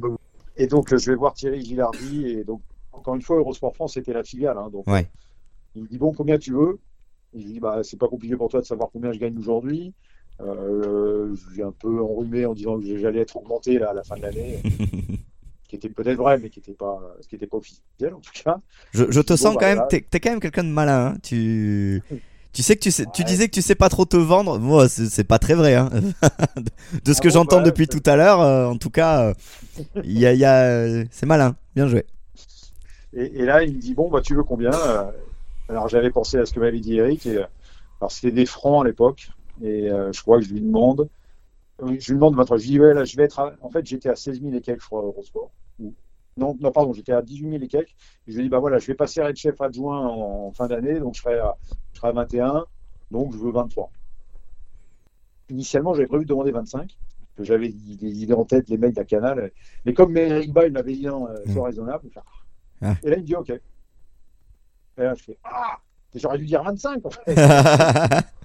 Et, et- et le truc est passé, donc c'est mon, mon petit entretien et, et je rentre à Canal. Et, et ce qui m'avait frappé, c'est que en fait, Canal, quand tu couvrais un événement, tu le couvrais sur site. quoi. Hmm. Alors oui, c'est du championnat de France de rugby. C'était pas, c'était pas les idiots. Tu vois, moi, je, je, mes, mes derniers événements en 98 à Eurosport, j'avais fait euh, l'Open d'Australie, j'avais fait le tournoi de Monte Carlo, j'avais fait les championnats du monde de vélo, donc j'avais fait des gros événements, j'avais fait Wimbledon. Mais c'était pas non plus toutes les semaines. Et, Mm. et là, pas toutes les semaines, je partais sur un match de rugby. Et, j'ai, euh, et- et j'ai adoré ça. On était une petite équipe au début. Il y avait Eric Ball, il y avait moi, il y avait Pierre Buet, Stéphane Le Goff. C'était ça l'équipe canadienne du, du rugby. Hmm. Et, euh, et je suis rentré là-dedans. Mais je me souviens que les premières journées, par exemple, il n'y avait rien à faire. Ça me faisait tout bizarre. Parce qu'il y avait, euh, t'avais un match de rugby tous les 15 jours presque. Ouais. Avec un journal du rugby à faire à la mi-temps, un petit sujet. Donc en gros, euh, s'il y avait euh, trois jours de boulot au total de préparation et quatre jours de préparation pour un match, pour toute la rubrique, hein, pas par personne. Et puis le reste du temps, ben, t'avais rien à faire, quoi. Et, moi, je venais d'Eurosport où Eurosport, un jour travaillé, c'était un jour avec quatre heures d'antenne de tennis minimum. Hmm. Donc je, je, change, je changeais le monde. Mais j'ai, c'était, euh, et puis on est parti, puis ça s'est bien passé, et puis, euh, et puis j'ai eu de la chance euh, parce qu'on m'a fait confiance, et puis j'ai bien commenté, donc c'est rentré comme ça. Mais quand je te dis qu'il y a aussi toujours un peu de chance, un jour, euh, ils font un match de rugby, donc il y avait les, les directs, c'était que Eric Bail, hein, ça, ça rigolait pas. Euh, Mais il se trouve qu'un jour, il est, il est, non, il tombe, en- euh, sa, sa femme va coucher. Et donc, il change tout le, le- tout le truc. Et c'est un autre, c'est Pierre Buet qui va commenter. Et je crois qu'ils n'avaient pas été très satisfaits à Canal. Mais tu vois, tout ça, c'était bon de, de voir qu'ils s'apercevaient en fait qu'ils étaient un peu à poil quand c'était pas Eric Bail. Hmm. Et donc, petit à petit, ils m'ont demandé de commenter des petits trucs. Et puis, ils ont vu que ça marchait bien. Et, euh, et donc, ils ont, il y a commencé à y avoir dans leur tête, bon, s'il n'y a pas Eric, il y a Fred. Et ça peut être bien. Et quand ils ont commencé à faire, euh, il y a Canal Vert qui est né. Je sais pas si tu te souviens Oui. de ça. Avant, avant Canal Sport, c'était Canal Vert. Canal vert, ouais. Canal vert, ils canal dit, bah, bleu. on, va en profiter pour mettre un peu de rugby. Mais à l'époque, il n'y avait qu'un seul match qui était commenté. Et donc, nous, on était sur d'autres matchs pour faire euh, jour de rugby, qui Hmm. était réalisé, mais c'était juste pour le montage. Et là, ils se sont dit, bah, il y en a un qui va commenter l'un de ces matchs, avec quatre caméras, hein, machin, on rajoute une caméra au cas où. Et puis, c'est le match qui va être diffusé sur Canal Sport. Donc, il y en a un, il a fait Pierre Buet a dû en faire un, Gouffi a dû en faire un, moi j'ai dû en faire un derrière. Puis après, c'était toujours moi. Et donc, euh, et donc c'est du pot. Et un jour, ils font commentaire à Toulouse, à Brive, Brive Toulouse, qui était à l'époque une grosse affiche, Ouais. avec jour de rugby dans la foulée, sur site. Et le quart transmission brûle. Donc impossible pour eux de faire jour de rugby. Et moi, je faisais à l'époque, il y avait ça sur les directs canal, tu avais toujours un journaliste secours. Oui. Si ça pétait, eh ben, tu avais un mec en plateau pour, euh, pour faire le truc. C'était la planque, hein, parce que ça pétait jamais Hmm. quand tu étais là. Et, et je me souviens que, donc moi, je faisais ça, et derrière, je devais faire le résumé de ce match-là, un montage pour jour de rugby. Et donc, je remonte du plateau, faire le résumé. Et là, il y a une la réalisatrice secours, parce que tu avais aussi une réalisatrice aussi un réalisateur secours qui dit et qui fait le secours pour jour de rugby jour de rugby et ça l'heure ben, on n'avait pas prévu. Et là et là je dis bah attends je vais le faire comme je suis déjà maquillé cravaté. Ça m'évitait de faire le résumé si tu veux. Ouais. c'était pour être peinard. Donc je vais le faire. Donc je vais et puis elle me dit va te faire maquiller quand même. Je dis non bah, c'est bon je l'ai fait déjà. Elle dit non mais va vraiment te faire maquiller. Ah bon? Et en fait on savait qu'il y avait Ah. des résoudre et puis à un quart d'heure du truc bon bah on ne va pas pouvoir résoudre le problème c'est jour de rugby. Donc là, on m'a vraiment maquillé. Et, euh, et, et j'étais en plateau. Eric Bay m'a appelé, il m'a donné ses lancements. Et là, en l'espace de, de 10 minutes, je suis retrouvé sur le plateau de jour de rugby à présenter le jour de rugby. Et je pense que c'était jamais arrivé à Canal qu'un genou se retrouve avec une parce que des émissions phares, t'en avais pas beaucoup. Hein. Ouais, ouais. Tu avais jour de foot, tu avais jour de rugby, tu avais l'équipe du dimanche. Ouais. Donc quand même, tu n'avais pas grand-chose. Et, et là, je me suis retrouvé à, à présenter jour de rugby. Euh, et, et je me souviens, je balançais les sujets. euh, c'était propre, hein, franchement, je pense que c'était propre. Pam, pam. Et puis je me souviens qu'au bout de la moitié de l'émission, qui devait durer trois quarts d'heure, donc au bout de 25 minutes, je pense, non, je me suis dit, Fred, euh, profite. Profite parce que je pense que ça t'arrivera peut-être plus jamais. Jette les lancements d'Eric Bail, fais les tiens.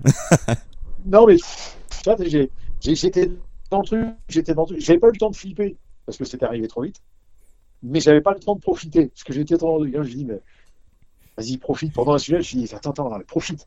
Retour plateau, souris, tout va bien. J'ai terminé le truc. Ça s'était vraiment bien passé. Je vais au démaquillage. À ce moment-là, il y a Deniso qui passe au bureau du, rug- du rugby pour il où Fred? Donc j'étais pas, j'étais au démaquillage. Et il leur a dit, bon, bah, oui, dirait que c'est très bien ce qu'il a fait. Donc là, déjà, tu te dis, ouais, ça va. Et le lendemain matin, tous les lundis, il y avait la grande réunion du service des sports. Ouais. Tout le monde dans l'un des amphis de Canal, avec euh, Deniso sur le sur l'estrade, Thierry Gilardi à côté, Deniso avec son cigare euh, en train de faire le petit bilan de la semaine. Et là, il commence à fait, Bon, alors, euh, je ne sais pas si vous avez regardé Jour de rugby, mais allez revoir Jour de rugby. Voilà ce que doit être un vrai secours, le travail formidable de Fred Villard, un truc comme ça. Et là, tu as tout le monde qui se retourne. Et toi, tu es là, tu fais. oh, Ouais, là c'est bien. et- et c'était. Alors, tu vois, coup de peau. Coup de peau parce que le carpet. Coup de peau parce que c'est moi qui suis secours et moi qui suis un peu cossard et qui dis Ah non, mais c'est moi qui vais le faire parce que euh, j'avais rien à faire. Mais en même temps, bah, suffisamment de capacité pour le faire proprement. Quoi. Mais, mais, et dans l'esprit de Deniso, dans l'esprit de Gilardi, tu vois, ça, là, il dit Donc, ça, il peut faire. Il s'est passé quelque chose dans leur tête, ouais. Ça c'est important. Ouais, parce qu'en en fait, on est plein à pouvoir faire les choses.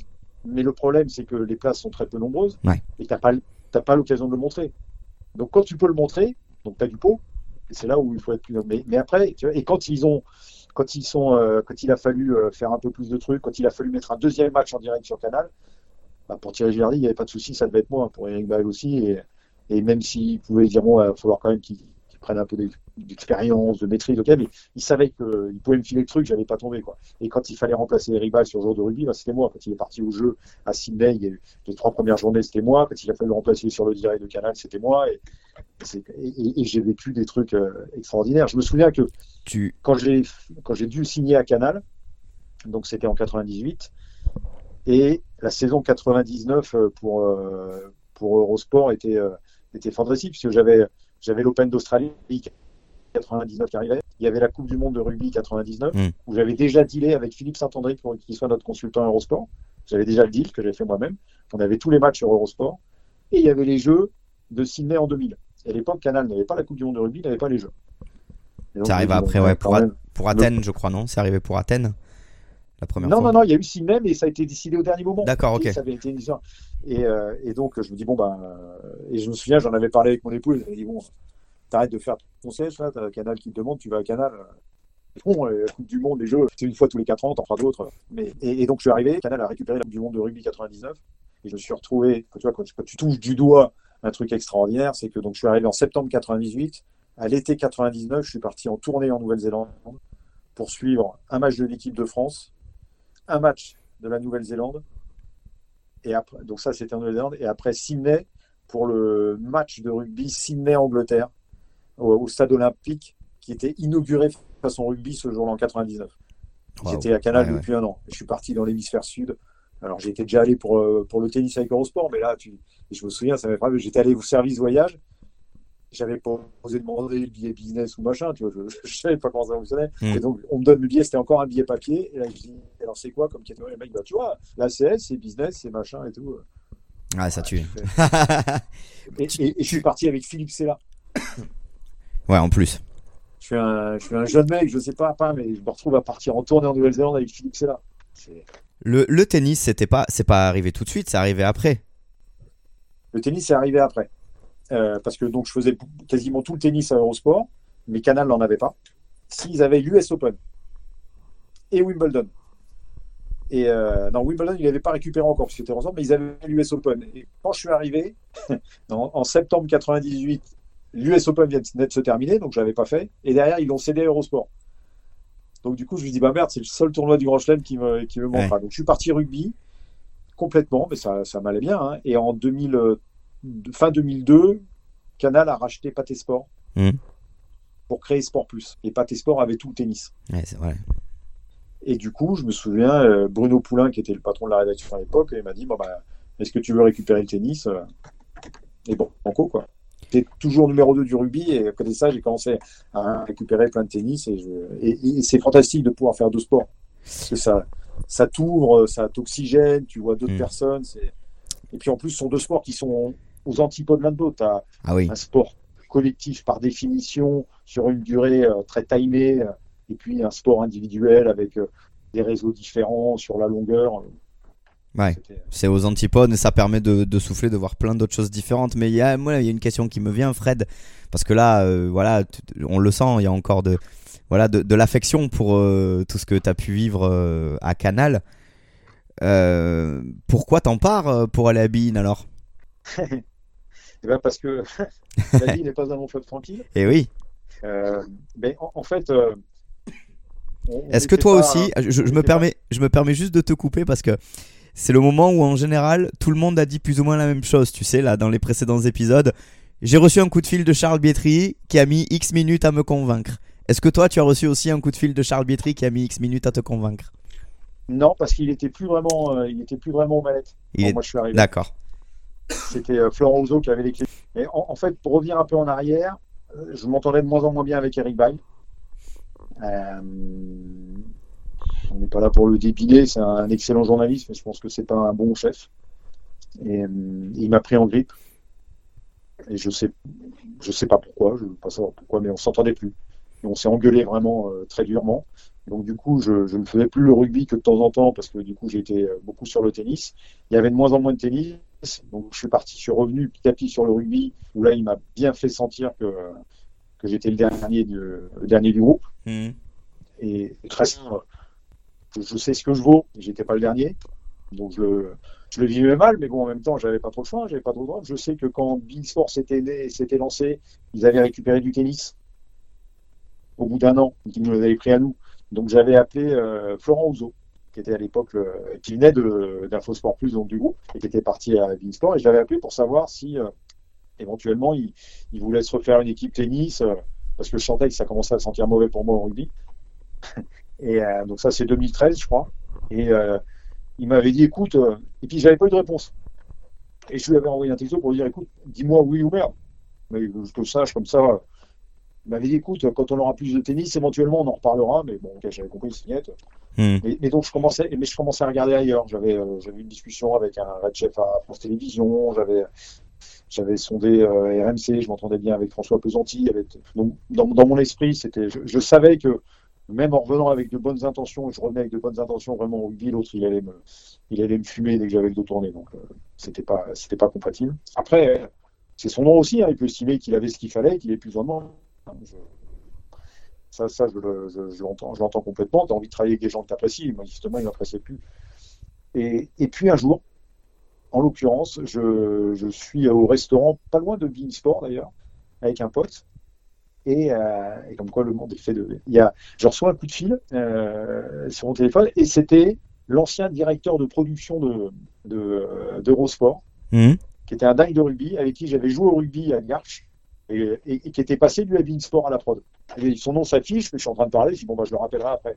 Donc on mange, et clairement on vient me taper sur l'épaule, et c'était lui en fait qui était à l'intérieur du restaurant, qui m'avait vu, et qui était avec Florent Ouzo, le directeur de la rédaction, et Stéphane Missin, son bras droit. Ouais. Et donc, on papote. Donc, je les connais tous les deux. Hein. Ils viennent tous les deux de Canal. Et puis, mon pote. Et puis, euh, et puis je lui dis, euh, je sortais d'une demi-finale de Coupe Davis qui avait eu lieu à Roland-Garros. Et je dis à Florent Rousseau, on commençait à dire qu'ils allaient racheter la Coupe Davis. Et je lui ai dit, moi, Florent, euh, je vais en avoir encore un peu de Coupe Davis euh, dans le futur ou, ou ça aussi, euh, c'est fini pour moi. Et il m'avait regardé en ce moment, il m'avait dit, bah, profite bien de ta finale quand même. C'est la France qui est qualifiée pour la finale. Hmm. Je suis ah ouais, d'accord. Donc même ça, on va le perdre. Donc ils s'en vont. Et mon pote du rugby reste. Et mon pote, il me dit, mais, mais viens chez nous. euh, Qu'est-ce que tu restes à Canal? L'autre, euh, il va te fumer dès, dès qu'il peut. Il venait d'acheter la Coupe d'Europe de rugby. Oui. Il y avait des pourparlers pour éventuellement récupérer euh, une partie de la Coupe du Monde. Et, et euh, envisageait d'aller sur le droit du top 14, tu vois. Donc, ouais, je lui dis, écoute, euh, moi, j'irai à Bean le jour où Bean m'appellera. Et très sincèrement, euh, j'ai regardé ce qui se faisait. Ils prenaient pas mal de jeunes et tout. Ils ont pas besoin de moi, quoi. Tu vois, il y a, ce qu'il faut. Donc, vraiment. Et, et il m'appelle le soir, mon pote du rugby. Il me dit, jamais parlé avec eux, mais ils m'ont dit, ouais, mais Fred Villard, il a la clause. Il y a un canal, où certains présentateurs avaient une clause euh, qui était une clause d'image, et en gros, tu liais ton image à Canal. Donc, même si tu, tu démissionnais, tu avais un contrat sur un an qui disait que tu cédais ton image à Canal. Donc, en gros, tu pouvais pas faire de télé ailleurs. C'est ça. Et en fait, là, c'était pas le cas. Tu l'avais toi Il me dit, ah ouais, toi, hein? Ouais, Tu- je l'avais. Tu l'avais. Je l'a- je l'avais cette clause. Et euh, il me dit donc tu as la clause. Je fais bah c'est vrai. Mais sauf que cette clause, à chaque fois, elle était de sept- du 1er septembre au 31 août. Qu'au mois de septembre, tu avais toujours le, le juridique qui revenait de vacances le temps qu'il refasse les contrats, ça prenait tout. Et donc tu avais toujours un mois de latence où tu n'avais pas signé ton contrat, que tu allais signer après avec effet rétroactif. Mais donc là, j'étais, j'avais pas de droit d'image à ce moment-là. Et je lui dis bah non, bah là en l'occurrence, je n'ai pas le droit. Mm. Parce qu'on n'a pas signé. Il dit ah bon, euh, on, on est mi-septembre. hein. Ah bon, bon, ouais. Et, et le soir, je commentais le Moselle Open d'ailleurs avec Lionel Roux. Et je suis en cabine, mon téléphone qui sonne avec un numéro que je connais pas, donc je réponds pas. Ça rappelle. Ça rappelle une troisième fois et ça laisse un message. Je dis. Donc je sors de la cabine, j'écoute le message et c'était Stéphane Misselin qui me dit rappelle-moi si tu peux dès- que, dès que possible. Donc je sais. Ah, je dis ah ouais d'accord. Mm. Donc mon pote a parlé. donc je, termine mon commentaire, je monte dans la voiture, je rappelle. Et là elle me dit ah je suis en rue, je te rappelle. J'arrive chez moi, je tente de dire à ma femme, écoute, il y a Bean qui vient de m'appeler, je crois qu'il va me proposer un truc. Et euh, là, il rappelle, il dit, bon, ben voilà, euh, est-ce que tu es prêt à partir? De Canal Je lui dis, je suis prêt à partir de Canal en fonction de ce qu'on peut me proposer ailleurs. Ouais. Mais évidemment, je peux partir. Il dit, bon, ben voilà, on a la Coupe d'Europe, et, euh, Florent Rousseau te rappelle demain, est-ce que c'est bon pour toi? Réfléchis à combien tu gagnes aujourd'hui, combien tu veux, machin. Je savais même, je savais même pas dire combien je gagnais par an. Hmm. Tu sais, j'avais pas, euh, pas calculé. jamais. ça. Ouais. Et donc voilà, je- et, et le lendemain, Florent Rousseau me rappelle, il dit bon ben voilà, tu nous intéresses, on a la Coupe d'Europe de rugby, on quelque chose, euh, voilà, combien tu gagnes Donc je lui dis bon, il dit voilà, euh, on veut que tu viennes. Prenons rendez-vous. Lui, il pouvait pas venir à Canal parce qu'à l'époque Canal Bean, c'est la guerre. Hmm. Lui, il pouvait pas venir à Canal parce qu'il se faisait tirer dessus. Moi, si je venais à Bean, ça se savait dans les 5 minutes à Canal. Donc on se donne rendez-vous dans un petit resto euh, qui est à mi-chemin entre les deux. Et j'ai rendez-vous avec eux deux, et là, ils me disent, bah, et là, Florent Rousseau est magnifique parce qu'il me fait, bah, écoute, on a le tennis, on a le rugby, et le seul très bon commentateur tennis rugby en France, c'est toi. Donc, on te veut. Bah bon, là. Je dis, d'accord. Je dis, ben, moi, ma, ma manière de bosser, c'est comme ça, euh, j'ai envie de faire ça. Est-ce que ça vous convient, ce genre de choses? Il me fait, bah, super. Bon, bah, écoute, euh, on te fait un contrat. Donc, on le vendredi. Il me dit, on te fait un contrat, tu l'auras, tu l'auras lundi, tu me dis si ça te va ou pas, et puis, euh, puis banco, quoi. Donc, le week-end, Ouais. je fais machins, et puis je suis toujours à Canal à ce moment-là, quoi. Je me souviens à la réunion du lundi, je suis à la réunion du rugby. Et là, je reçois un mail, j'ouvre le mail, Et c'est le contrat. avec en gros le logo de Bean qui apparaît. Je, té- téléphone, c'était mon contrat.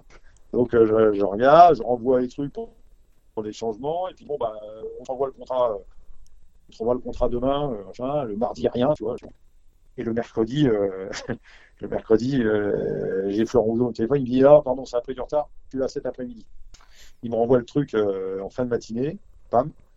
Euh, je dis bon ok, je valide, c'est bon pour moi. Il me dit bon bah on se voit, on se voit tout à l'heure pour signer, je t'appelle dès que j'ai un créneau. Donc j'ai passé mon lundi euh, début d'après-midi, j'étais à mon bureau. Et je me dis bon ouais, donc en gros je vais signer ma démission ce soir quoi. Et je commence à, à vider mon bureau, à tout ranger.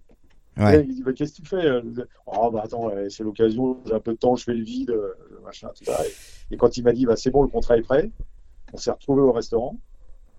Il m'a donné le contrat, j'ai signé. Il a gardé un exemplaire. Il fait bon, bah, bah voilà. je dis bon, bah, bah, je retourne à Canal euh, signer ma démission, en fait. Et, et, et, euh, et je lui dis, mais euh, et si je change d'avis là sur le trajet du retour? Il me dit, bah si tu changes d'avis, je te tue. Pas grave, on déchire tout. On, on déchire tout. Bon. Et là, du coup, j'appelle Cyril Linette dans la foulée pour Mm. lui dire, Cyril, j'ai besoin de voir. Là, je me souviens, j'appelle, ça sonne, il décroche tout de suite. Et là, Florondeau il me dit, mais Cyril Linette, il répond tout de suite. Je lui dis, bah, tu recrutes pas n'importe qui. euh, tu, recrutes, un mec, ouais, pas n'importe qui. Il fait, ah bah ouais, ouais, je vois. J'appelle Cyril, donc il me dit, ouais, je lui dis, Cyril, j'ai besoin de te voir. euh.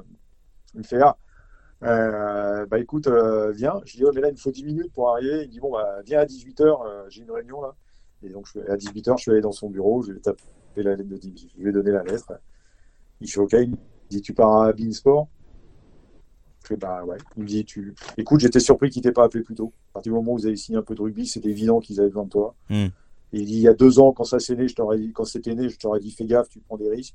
Là, aujourd'hui, la chaîne est solide et installée. euh, C'est super. Et puis il me dit, je peux pas te, il me dit, je peux pas te rattraper. Bah, euh, je lui dis, tu peux me rattraper euh, si tu me signes un papier là maintenant qu'on partage le rugby à deux avec Eric Vaille. Et là, je il fait Ah, ah.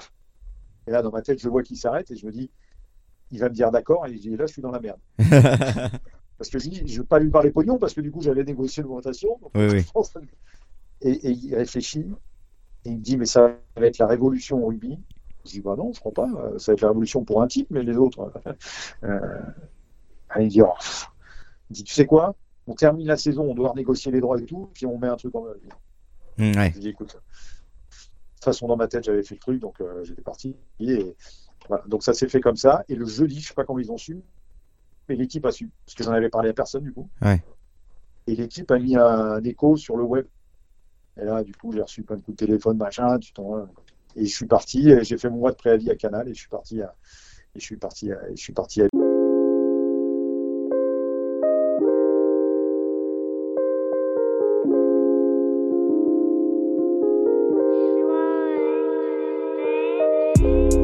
Depuis, c'est la grande aventure euh, Be In Sport où on te retrouve donc dans la partie tennis, dans la partie rugby, donc avec les coupes d'Europe, avec les tous les magazines de l'ATP, l'ATP Cup, la WTA aussi.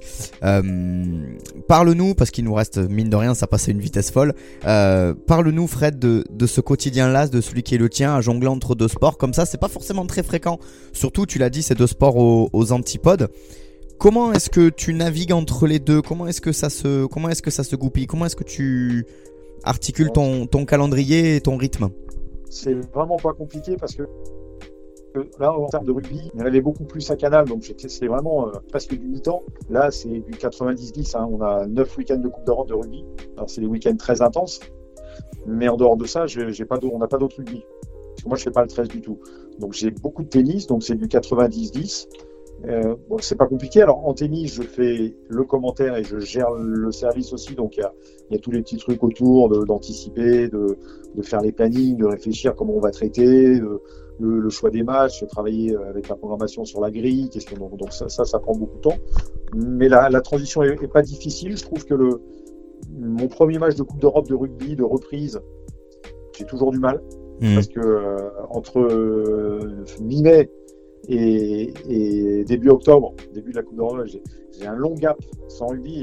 Et, et le rythme du rugby, j'ai toujours euh, j'ai un match de reprise où je, où je bataille. Je sais qu'avec Eric Bonneval, à chaque fois, je lui dis oh, attends, j'étais laborieux. Alors, il est gentil, il me dit non, non, non, j'ai pas trouvé et tout. Mais, mais moi, je sais quand tu c'est la gymnastique de repérer Mm. les mecs, de, la- la- de recommenter du rugby, de remettre la- le gaz quand il faut mettre le gaz, alors que dans le tennis, c'est plus dans la souplesse. Hmm. Euh, voilà, c'est juste cette gymnastique-là qui est un peu, euh, qui est un peu compliquée. L'avantage d'être plus vieux maintenant, c'est que tous les coachs du top 14 aujourd'hui, je les ai commentés joueurs. Hmm. Oui, c'est vrai en plus. Donc, Ouais. donc, quand j'étais à Canal, toutes les portes nous étaient ouvertes. Très sincèrement, j'ai pas, j'ai peu, pas souvenir d'avoir eu des portes fermées, même avec des Guinoves, des Laurentiennes qui étaient durs. Moi, moi, ils m'ont toujours ouvert la porte. Et là où aujourd'hui, dans le top, dans, quand j'arrive pour les matchs de Coupe d'Europe, j'ai encore les portes ouvertes. C'est- plus compliqué avec les coachs étrangers, tu vois. Mm. Quand tu arrives sur un Jono Gibbs ou un Ronan O'Gara, euh, bonjour, c'est Fred Diard, Beansport, Niki. Ouais. Et puis, c'est la culture anglo-saxonne, ils ouvrent pas trop les portes, tu vois. Donc, et tu as toujours un, un adjoint, tu as un Greg Patat, tu as La Rochelle, tu as des mecs comme ça, pam, qui t'ouvrent la porte et qui savent qui tu es et qui savent qu'ils peuvent te faire confiance. Donc c'est, euh, mais franchement, c'est pas une gymnastique qui est compliquée. Et, et- et tu vois ce qu'a vécu Canal ces dernières, ces derniers mois. J'étais pas au cœur du truc, hein, mais les pressions, tout ça, je sais que ça devait pas être drôle. Hmm. Moi, Bean, j'ai mis la pression à un pour quel moment? Il n'y a pas une fois, on m'a dit non, Fred, tu dis pas ça. Aujourd'hui, les réseaux sociaux sont partout. Alors moi, je, je mets que du professionnel sur les réseaux sociaux et je suis pas, je suis pas à faire du, du donc on peut pas me reprocher grand chose. Mais pas un moment, on est venu me dire euh, non mais ça t'as pas le droit. euh, tiens, il faut dire ça, il faut. On, me- on me laisse faire. euh, j'ai mon style, tu vois. J'ai mon côté un peu, euh, un peu cool, euh, décontracté, à pas prendre les choses trop au sérieux et, et on l'a, on l'a jamais reproché. Je travaille avec beaucoup de liberté. On, on a encore des moyens. Eurosport, euh, Sport, je sais qu'il y a plein de chaînes qui, qui serrent les budgets et nous aussi on serre les budgets, mais quand il faut faire les choses, on les fait encore dans de bonnes conditions. Mm. Et puis c'est drôle parce que quand je suis arrivé, j'ai rencontré, j'ai découvert une rédaction qui était un peu, qui ressemblait un peu à celle qui était euh, celle d'Eurosport quand moi je suis arrivé jeune. Donc c'est marrant parce que je les vois évoluer, c'est euh, ils sont souvent ensemble, t'as pas encore de vie de famille, donc t'as des groupes qui se créent, t'as une vraie vie de rédac et, euh, que moi j'avais pu connaître, qui euh, qui, qui me booste, je trouve, qui est, qui est rajeunissante aussi. Tu vois, je suis, moi mon bureau il est à côté du bureau de la NBA, Ah bah oui. je m'éclate un paquet de fois quand même parce que là c'est, c'est des sacrés zozos les bons. hein. Il y a une question que je me pose et, et que beaucoup de gens se, se posent. Je reviens juste sur le tennis, on reparlera du rugby tout à l'heure, mais je reviens juste sur le tennis vite fait. Euh, T'as commenté, donc tu, tu l'as dit, hein, tu suis les tournois, tu l'as tu l'as fait beaucoup sur site, euh, des grands tournois aussi, euh, même avec Bean, etc. Mais tu as surtout suivi l'une des plus belles époques peut-être de l'histoire de, de ce sport-là, quelque part un peu en immersion.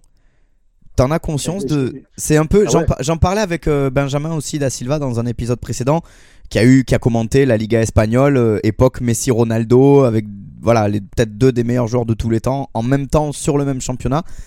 Toi, t'as vécu l'époque Federer, Nadal, Djoko, euh, Murray un temps. euh, c'est incroyable en fait. Ah mais j'ai un pot de j'ai un pot de cocu. Tu vois, je, je sais parfaitement que toutes les victoires en finale de Federer à Wim, c'est moi qui les ai commentées. Et ouais. Il n'y en a qu'une que j'ai pas commentée de, de ces finales. hein. C'est celle de 2014 que c'était parti à Bine. Et toutes ces finales, je les ai commentées. Et euh, j'ai eu un pot extraordinaire. Et une année quand ils jouent leur de quoi leur 50e match, leur 25e match, euh, le Federer Nadal, je sais plus, ils se retrouvent à Miami ou à Indian Wells deux ou trois ans après euh, s'être joué une dernière fois. Et l'équipe avait fait une double page avec, toutes leurs, euh, avec tous leurs matchs. Et j'avais compté, en fait, j'avais coché tous ceux que j'avais commentés, et il y en avait une bonne moitié pour moi. Et, et à l'époque, je faisais plus Roland Garros, tu vois, j'avais plein de trucs que je faisais pas. Et je m'étais dit, mais euh, j'ai une chance incroyable. Et, et c'est un petit regret d'ailleurs quand on a perdu l'ATP, c'est que je vais pas, entre guillemets, les enterrer Oui. parce que parce qu'il y a encore deux ans de contrat qui durent et, et je, je suis pas sûr que dans deux ans, euh, donc dans, dans- dans un petit peu plus de deux ans, ils sont encore là tous les trois. Donc je, je vais pas je vais pas faire la fin, mais j'ai une chance, j'ai une chance extraordinaire de, les, de les accompagner entre guillemets, d'avoir pu les interviewer, d'avoir passé un peu de moments avec eux, de très euh, très orgueilleusement pour moi de me dire ils savent qui je suis Hmm. me croisent sur un tournoi, ils savent qui je suis. Alors on part pas, on passe pas 10 minutes à se taper dans le dos et, et à se marrer, mais ils, ils savent qui je suis. Quoi. Et ça, ça me, ça me flatte. Euh, Parce que je me dis que tu as une reconnaissance aussi. Moi, ce qui m'a toujours beaucoup importé, et, et peut-être trop, hein, c'est, c'est de dire que pas, pas les abonnés ou les spectateurs, parce que tu peux pas plaire à tout le monde, et vraiment, je- j'en suis persuadé, mais que les gens du milieu, que les sportifs me prennent pas pour un baltringue. Hmm. Parce que quand tu n'es pas là, tout le monde te désosse dans, dans, dans plein, de, dans plein de choses, hein, dans plein de métiers. Et je sais, pour avoir entendu des joueurs euh, rugby ou tennis ou machin parler d'autres confrères, parfois ça cisaille sec. Et, je me dis, mais j'espère que quand je suis pas là, les mecs me prennent pas pour un baltringue. Quoi. Et, donc quand je vois le. Alors, je sais que Nadal et Federer ont jamais écouté mes commentaires. Donc, je, sais, mais, ils m'ont vu travailler, donc entre guillemets, ils me respectent pour ça. Et je les ai interviewés, donc ils savent mes, mes questions. Et je sais que moi, je demandais souvent à mes consultants, tennis ou rugby, beaucoup au début, quand je suis pas là et que tu parles avec les autres, avec les joueurs, les machins, ça me fera de la peine, mais n'hésite pas à me dire le jour où, où, tu vas avoir le ressenti que les mecs me prennent, me prennent pour un pas bon. Quoi. Ouais, c'est important. C'est important parce que c'est comme ça que tu crées aussi euh, un vrai échange et que tu crées des moments. D'ailleurs, est-ce qu'il y a des moments comme ça qui te reviennent euh, Alors, soit d'échanges directs, soit de moments où presque tu, je sais pas, tu, tu quittes ton ton tu quittes ta ton ton rôle de commentateur et où en fait tu, tu deviens presque un, un, un gamin euh, qui raconte et qui, qui, qui, qui profite autant que les gens qui regardent.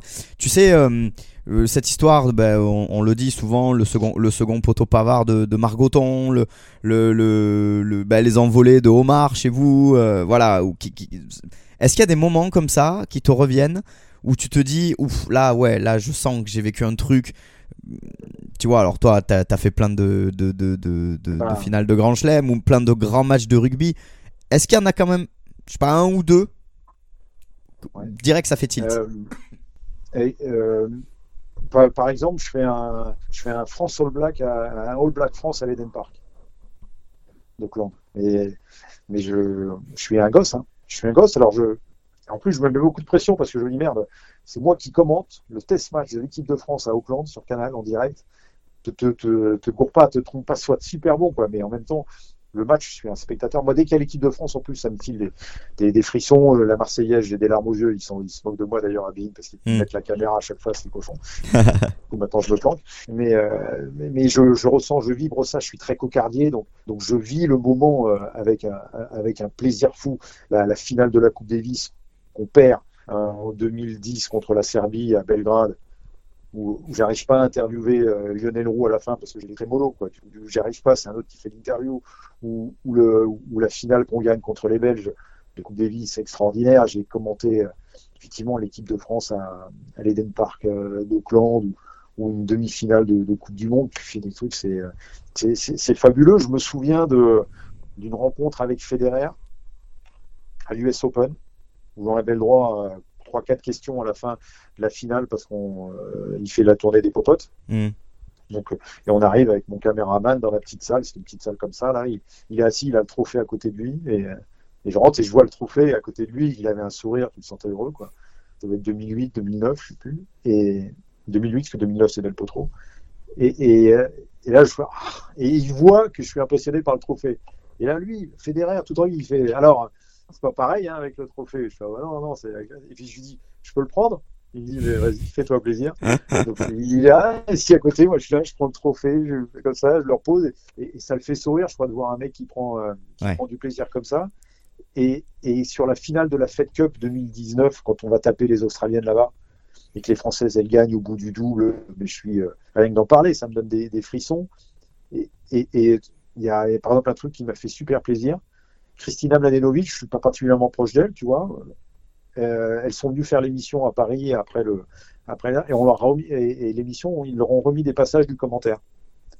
Enfin du truc avec le commentaire. Et elle vient me voir après dans le dans, dans la loge et elle me fait écoute Fred, je voulais te remercier parce que pour nous, il nous reste ça comme souvenir. Mm. Et le commentaire qui va avec, ça fait partie du truc. Et tu nous le fais, euh, tu nous le fais vivre et, euh, et merci parce que ça, ça colle au truc quoi. Et moi, quand on me dit ça, je suis euh, tout. Enfin, il peut, il peut rien, il peut rien m'arriver derrière. Tu vois, tu parlais de Charles Bietri tout à l'heure. Donc on- entre guillemets, on s'est suivi avec Charles Bietri parce que quand je suis arrivé au Salon des Sports de Canal, il venait de, il venait de partir. quand j'arrive à Bein, il vient de partir. Mais pour moi, c'est l'icône. Quand moi, je voulais vraiment être journaliste sportif, euh, Canal s'était lancé. Et donc, Charles Bietri, tu vois, quand Ouais. je suis à l'école journaliste, Charles Bietri, c'est, c'est la réussite. Et donc, quand j'arrive à, quand j'arrive à Canal, il est barré. Et, et, euh, et un jour, je le recroise ici, dans les locaux. Et donc, je vais le voir. Je dis bonjour, euh, je suis Frédéric Viard. Je voulais vous dire, bah, on- c'est drôle parce qu'on se croise depuis longtemps, mais, euh, mais, mais voilà, je, vous, vous m'impressionnez, c'est important. Voilà. Et là, il me dit, mais moi, je sais, je sais très bien qui tu es. Et on m'avait prévenu de ton arrivée et euh, on m'avait demandé, j'avais dit que c'était un très bon choix. Ah ouais, ça pèse, hein C'est un des trucs qui te dit ça, quoi. Et je lui avais rien demandé, tu vois, je l'ai Mm. eu. euh. Ouais. Ce qui est drôle, ce qui est, ce qui est cocasse, c'est qu'il y a, il y a pas il a eu des petits soucis à la jambe et il était dans le même centre de rééducation que mon épouse qui a eu un accident. Et un jour, elle vient me voir, elle me dit Tiens, euh, au centre, il y a un monsieur gris qui est dans le sport et tout, tu le connais. Donc, je lui avais cité plein de noms. Ah non, c'est pas ça. Bon, je lui demanderai demain. Elle parlait avec lui tous les jours. Elle revient le lendemain, elle me dit Ah, bah, c'est Charles euh. Je dis Ah, bah ouais, d'accord, mais tu le connais? Je lui dis Bah ouais, je l'ai croisé deux, trois fois. euh. Et donc, le lendemain, il dit Bah, en fait, je suis la femme de Frédéric Villard. Et là, Charles Bietri, qui qui est foncièrement gentil, je pense, hein, et qui fait Ben, Fred Villard, euh, moi, je regarde le tennis pour lui. Il me fait regarder le tennis. Ah, c'est cool, hein Bah, tu vois, moi, Y a c'est des pire. trucs comme ça. Une fois Guy Forget, avec qui j'ai beaucoup commenté sur le, le tennis à Canal, Mm. un jour, il m'avait dit, tu sais, Fred, euh, c'est bien parce que tu amènes un peu, euh, l'esprit rugby et euh, la dynamique rugby dans le tennis. Et c'est très bien, ça nous va bien. Donc moi, quand les mecs me disent ça, Ouais, c'est la capacité à s'adapter euh, et justement la richesse de faire, euh, de faire plusieurs sports. Il me reste deux petites questions pour toi, Fred, et ensuite je crois que tu Ah. commentes hein, en, en suivant, donc euh, Ouais. on, va, euh, on, va essayer de, de terminer. C'est passionnant et on n'arrive pas à s'arrêter, c'est dommage. Euh, la, la- la première, c'est, euh, je, je- je voulais savoir avec voilà le vécu que tu as déjà, qui est quand même très riche, hein, on le voit à travers euh, ce, ce podcast où évidemment. eh, 52 balais, tonton. Voilà, quand, quand on commence à regarder dans le rétro, euh, ça commence à être pas mal. Euh, Qu'est-ce Qu'est-ce qui te, qu'est-ce qui t'anime aujourd'hui? Qu'est-ce qui te, la flamme? Comment tu souffles dessus? Avec quel levier, avec quel vent tu souffles sur cette flamme-là? Celle qui te fait bosser comme ça encore Ben, je pense que la flamme, j'ai parce que j'ai la chance de bosser dans des médias qui me donnent les moyens de, de continuer de faire mes trucs, quoi. De, de commenter des matchs importants, de, euh, d'aller sur des rendez-vous importants. Et puis, j'aime ça, en fait. Tu vois, j'ai jamais l'impression d'aller au bureau. Alors, c'est vrai qu'il y a quelques fois où c'est plus dur, où t'as pas envie, tiens, le dimanche, t'es peinard, t'es en famille, il faut aller commenter euh, la finale d'un tournoi ouzbek euh, sur euh, Big Max euh, à 17h. Tu dis, ah, mais j'étais bien dans le canapé. Entre guillemets, ça, mais j'ai jamais l'impression d'aller au bureau, c'est jamais pénible, quoi. Tu vois, là, je vais commenter deux matchs à Chicago. Dans la foulée, ben, ça me pèse pas. C'est vraiment donc, j'ai pas, j'ai pas besoin de l'entretenir. Je sais que j'en ai, j'ai pas mal de potes qui, qui sont usés aujourd'hui. Moi, je ne suis pas. Partir la veille euh, dans un trou perdu pour aller voir l'équipe visiteuse et, et passer euh, manger les plats de pâtes avec les, fameux. athlètes et tout, euh, eh ben, ça me fait kiffer. passer une nuit, passer le, le vendredi soir tout seul dans ma chambre d'hôtel, à refaire ma fiche avec internet et tout ça ou avec un room service, ben, ça, ça, je prends du plaisir. C'est donc c'est c'est pas c'est- pas lourd. J'ai toujours euh, j'ai toujours cette flamme quoi. Et quand je vois un Jean-Charles Sabatier que je crois ici tout le temps, il a toujours ça aussi. euh, euh, mais, mais je le fais aussi, tu vois. Je suis très conscient que je le fais dans de bonnes conditions. Ouais. C'est là où j'ai du c'est là où j'ai du pot quoi. Je suis dans les médias qui me donnent encore les moyens de le faire et c'est ça fait partie du truc. Et c'est le cas aujourd'hui de, de Bein Sport. J'ai une dernière question pour toi, Fred, avant de te laisser tranquille. Euh, tu l'as dit tout à l'heure, tu, tu enseignes, tu, Ouais. tu donnes des cours. J'adore ça. ouais. Cet aspect transmission, euh, il a quelle, euh, quelle importance pour toi, sachant, tu l'as dit, hein, le contexte, euh, voilà, euh, surtout pour être journaliste sportif, il y a eu quelques turbulences euh, ces derniers mois, ces dernières années, où ben voilà, le métier est en train de muter, je pense, est en train de changer de, de, de, de méthode, d'identité, je sais pas euh, comment toi tu le vis de, de l'intérieur, mais voilà, ça bouge. Il se passe quelque chose en tout cas dans ce, dans ce métier-là. Toi en plus, tu fais un petit peu office de passerelle entre les deux époques, si je, si je peux dire. Cet aspect-là, transmis- transmission, euh, voilà, qu'est-ce que tu leur dis à tes étudiants euh, quand tu te retrouves face à eux? Dé- Déjà, moi, moi j'aime beaucoup ça. J'aime beaucoup ce rapport à, avec une génération euh, plus jeune qui me maintient éveillé. C'est pas le cas, mais, mais je, du coup, je peux toucher du doigt ce qui les botte eux et, euh, ce qui les fait réagir ou pas. Donc, c'est, euh, il il y a ça. C'est sur des cursus qui sont, euh, c'est sur un trimestre, c'est de septembre à décembre à chaque fois, tu vois. Donc, c'est pas non plus euh, 4 heures par jour toutes les semaines euh, où là, je pense que ça amuserait. Là, c'est un rendez-vous hebdo, donc, euh, j'aime beaucoup ça. J'aime beaucoup le fait de se dire que tiens, ce que j'ai pu moi euh, apprendre avec les années et tout, je peux l'entendre. Et j'ai l'impression quand je les regarde que que je, je parle pas dans le vide. Tu vois, si c'était pour donner un cours magistral sur un truc avec des mecs qui écoutent pas, ça me ça me vite. Je pense que je prendrais pas de plaisir. Là, là, j'ai une vraie interaction et, je sens vraiment qu'ils récupèrent des trucs à mon contact. Et puis euh, moi, ce qui m'avait frappé à l'IPJ, c'est qu'on avait des pros. On, a- on avait des, des journalistes qui prenaient du temps pour nous faire le truc. Mm. Et, et tu touches du doigt vraiment, vraiment ce métier. Moi, ça m'a vraiment, ça m'avait vraiment marqué. Et, et j'essaye de, de faire ça aussi. Après, j'ai un discours qui est, euh, tu sais, je, fais, je reprends du Thierry Gerdy quand je dis, euh, vous faites vos sujets, c'est bien, vous les faites pas, c'est pas le même problème, c'est votre école, c'est vous qui payez, c'est vous. Et je les considère. Et mon premier discours, je leur dis, je vous considère comme des professionnels. Dans quatre mois, vous allez être, vous allez demander à faire des stages les rédacs, donc vous savez faire les trucs. Moi, je vous considère comme des professionnels. Je suis pas le maître avec la vérité universelle et vous qui devez tout noter, point, et pas moufter. Donnez-moi votre avis, on discute. À la fin, je dois trancher parce que c'est mon job et j'ai un avis qui s'appuie sur ce que j'ai pu faire dans le passé, donc euh, il est censé.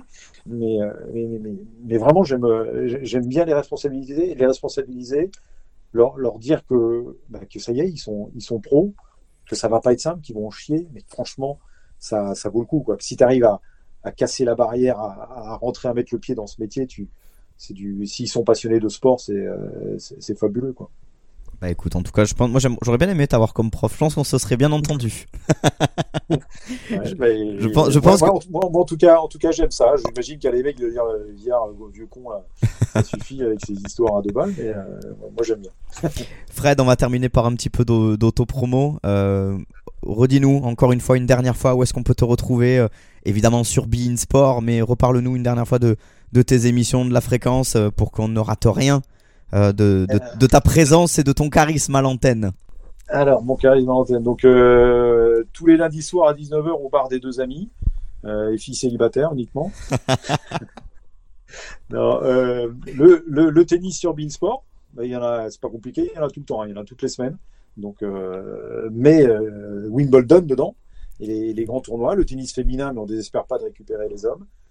La Coupe d'Europe de rugby, euh, sur les matchs, sur les matchs de poule, il y a, neuf rendez-vous. Ça, c'est nos, rendez-vous habituel sur le rugby. Et puis, euh, et puis autour des stades, avec de la chance, vous pouvez me retrouver. Euh, moi, moi, j'aime bien, j'aime bien l'atmosphère des stades. Dans les J'aime coursives. bien les, j'aime bien les saucisses frites, j'aime bien les, les bières au cul du camion. euh, tout me va, quoi. Bah écoute, j'en profite encore une fois pour euh, te, te redire que quand tu descends dans la ville rose, un petit message et on ira se prendre cette fameuse bière que, que je te dois depuis, euh, depuis six mois. Fred, merci. Merci mille fois d'avoir Bah, pris euh, autant de temps pour venir bah, te raconter finalement. Je sais que c'est c'est souvent bizarre. Vous demandez aux gens de se raconter, mais vous avez pas autant l'habitude vous euh, de, se re- de vous Non, retrouver non, dans on ce. Mais en même temps, tu sais, c'est. Euh, je peux- je des déflore, mais c'est flatteur de faire un métier aussi où on n'a pas besoin d'être flatté, mais c'est toujours agréable d'être, d'être, dire ah bah tiens on aime bien ce que vous faites. Euh, J'ai dit non, ne parlons pas de moi. Bah attends, euh, j'aime bien qu'on me dise euh, bah, j'aime bien vos commentaires, j'aime bien ce que vous avez fait, vous nous faites marrer, vous... toujours plus agréable que hey, Baltringue, t'es nul, casse-toi.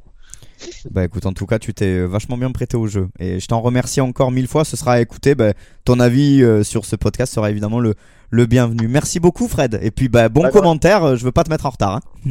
Dans, dans 15 minutes, ça va. c'est bon. Allez, Merci, Fred. journée, ciao. Ciao. Retrouvez les podcasts de VO2X sur Apple Podcasts, Google Podcasts, Deezer et Spotify et Ocha.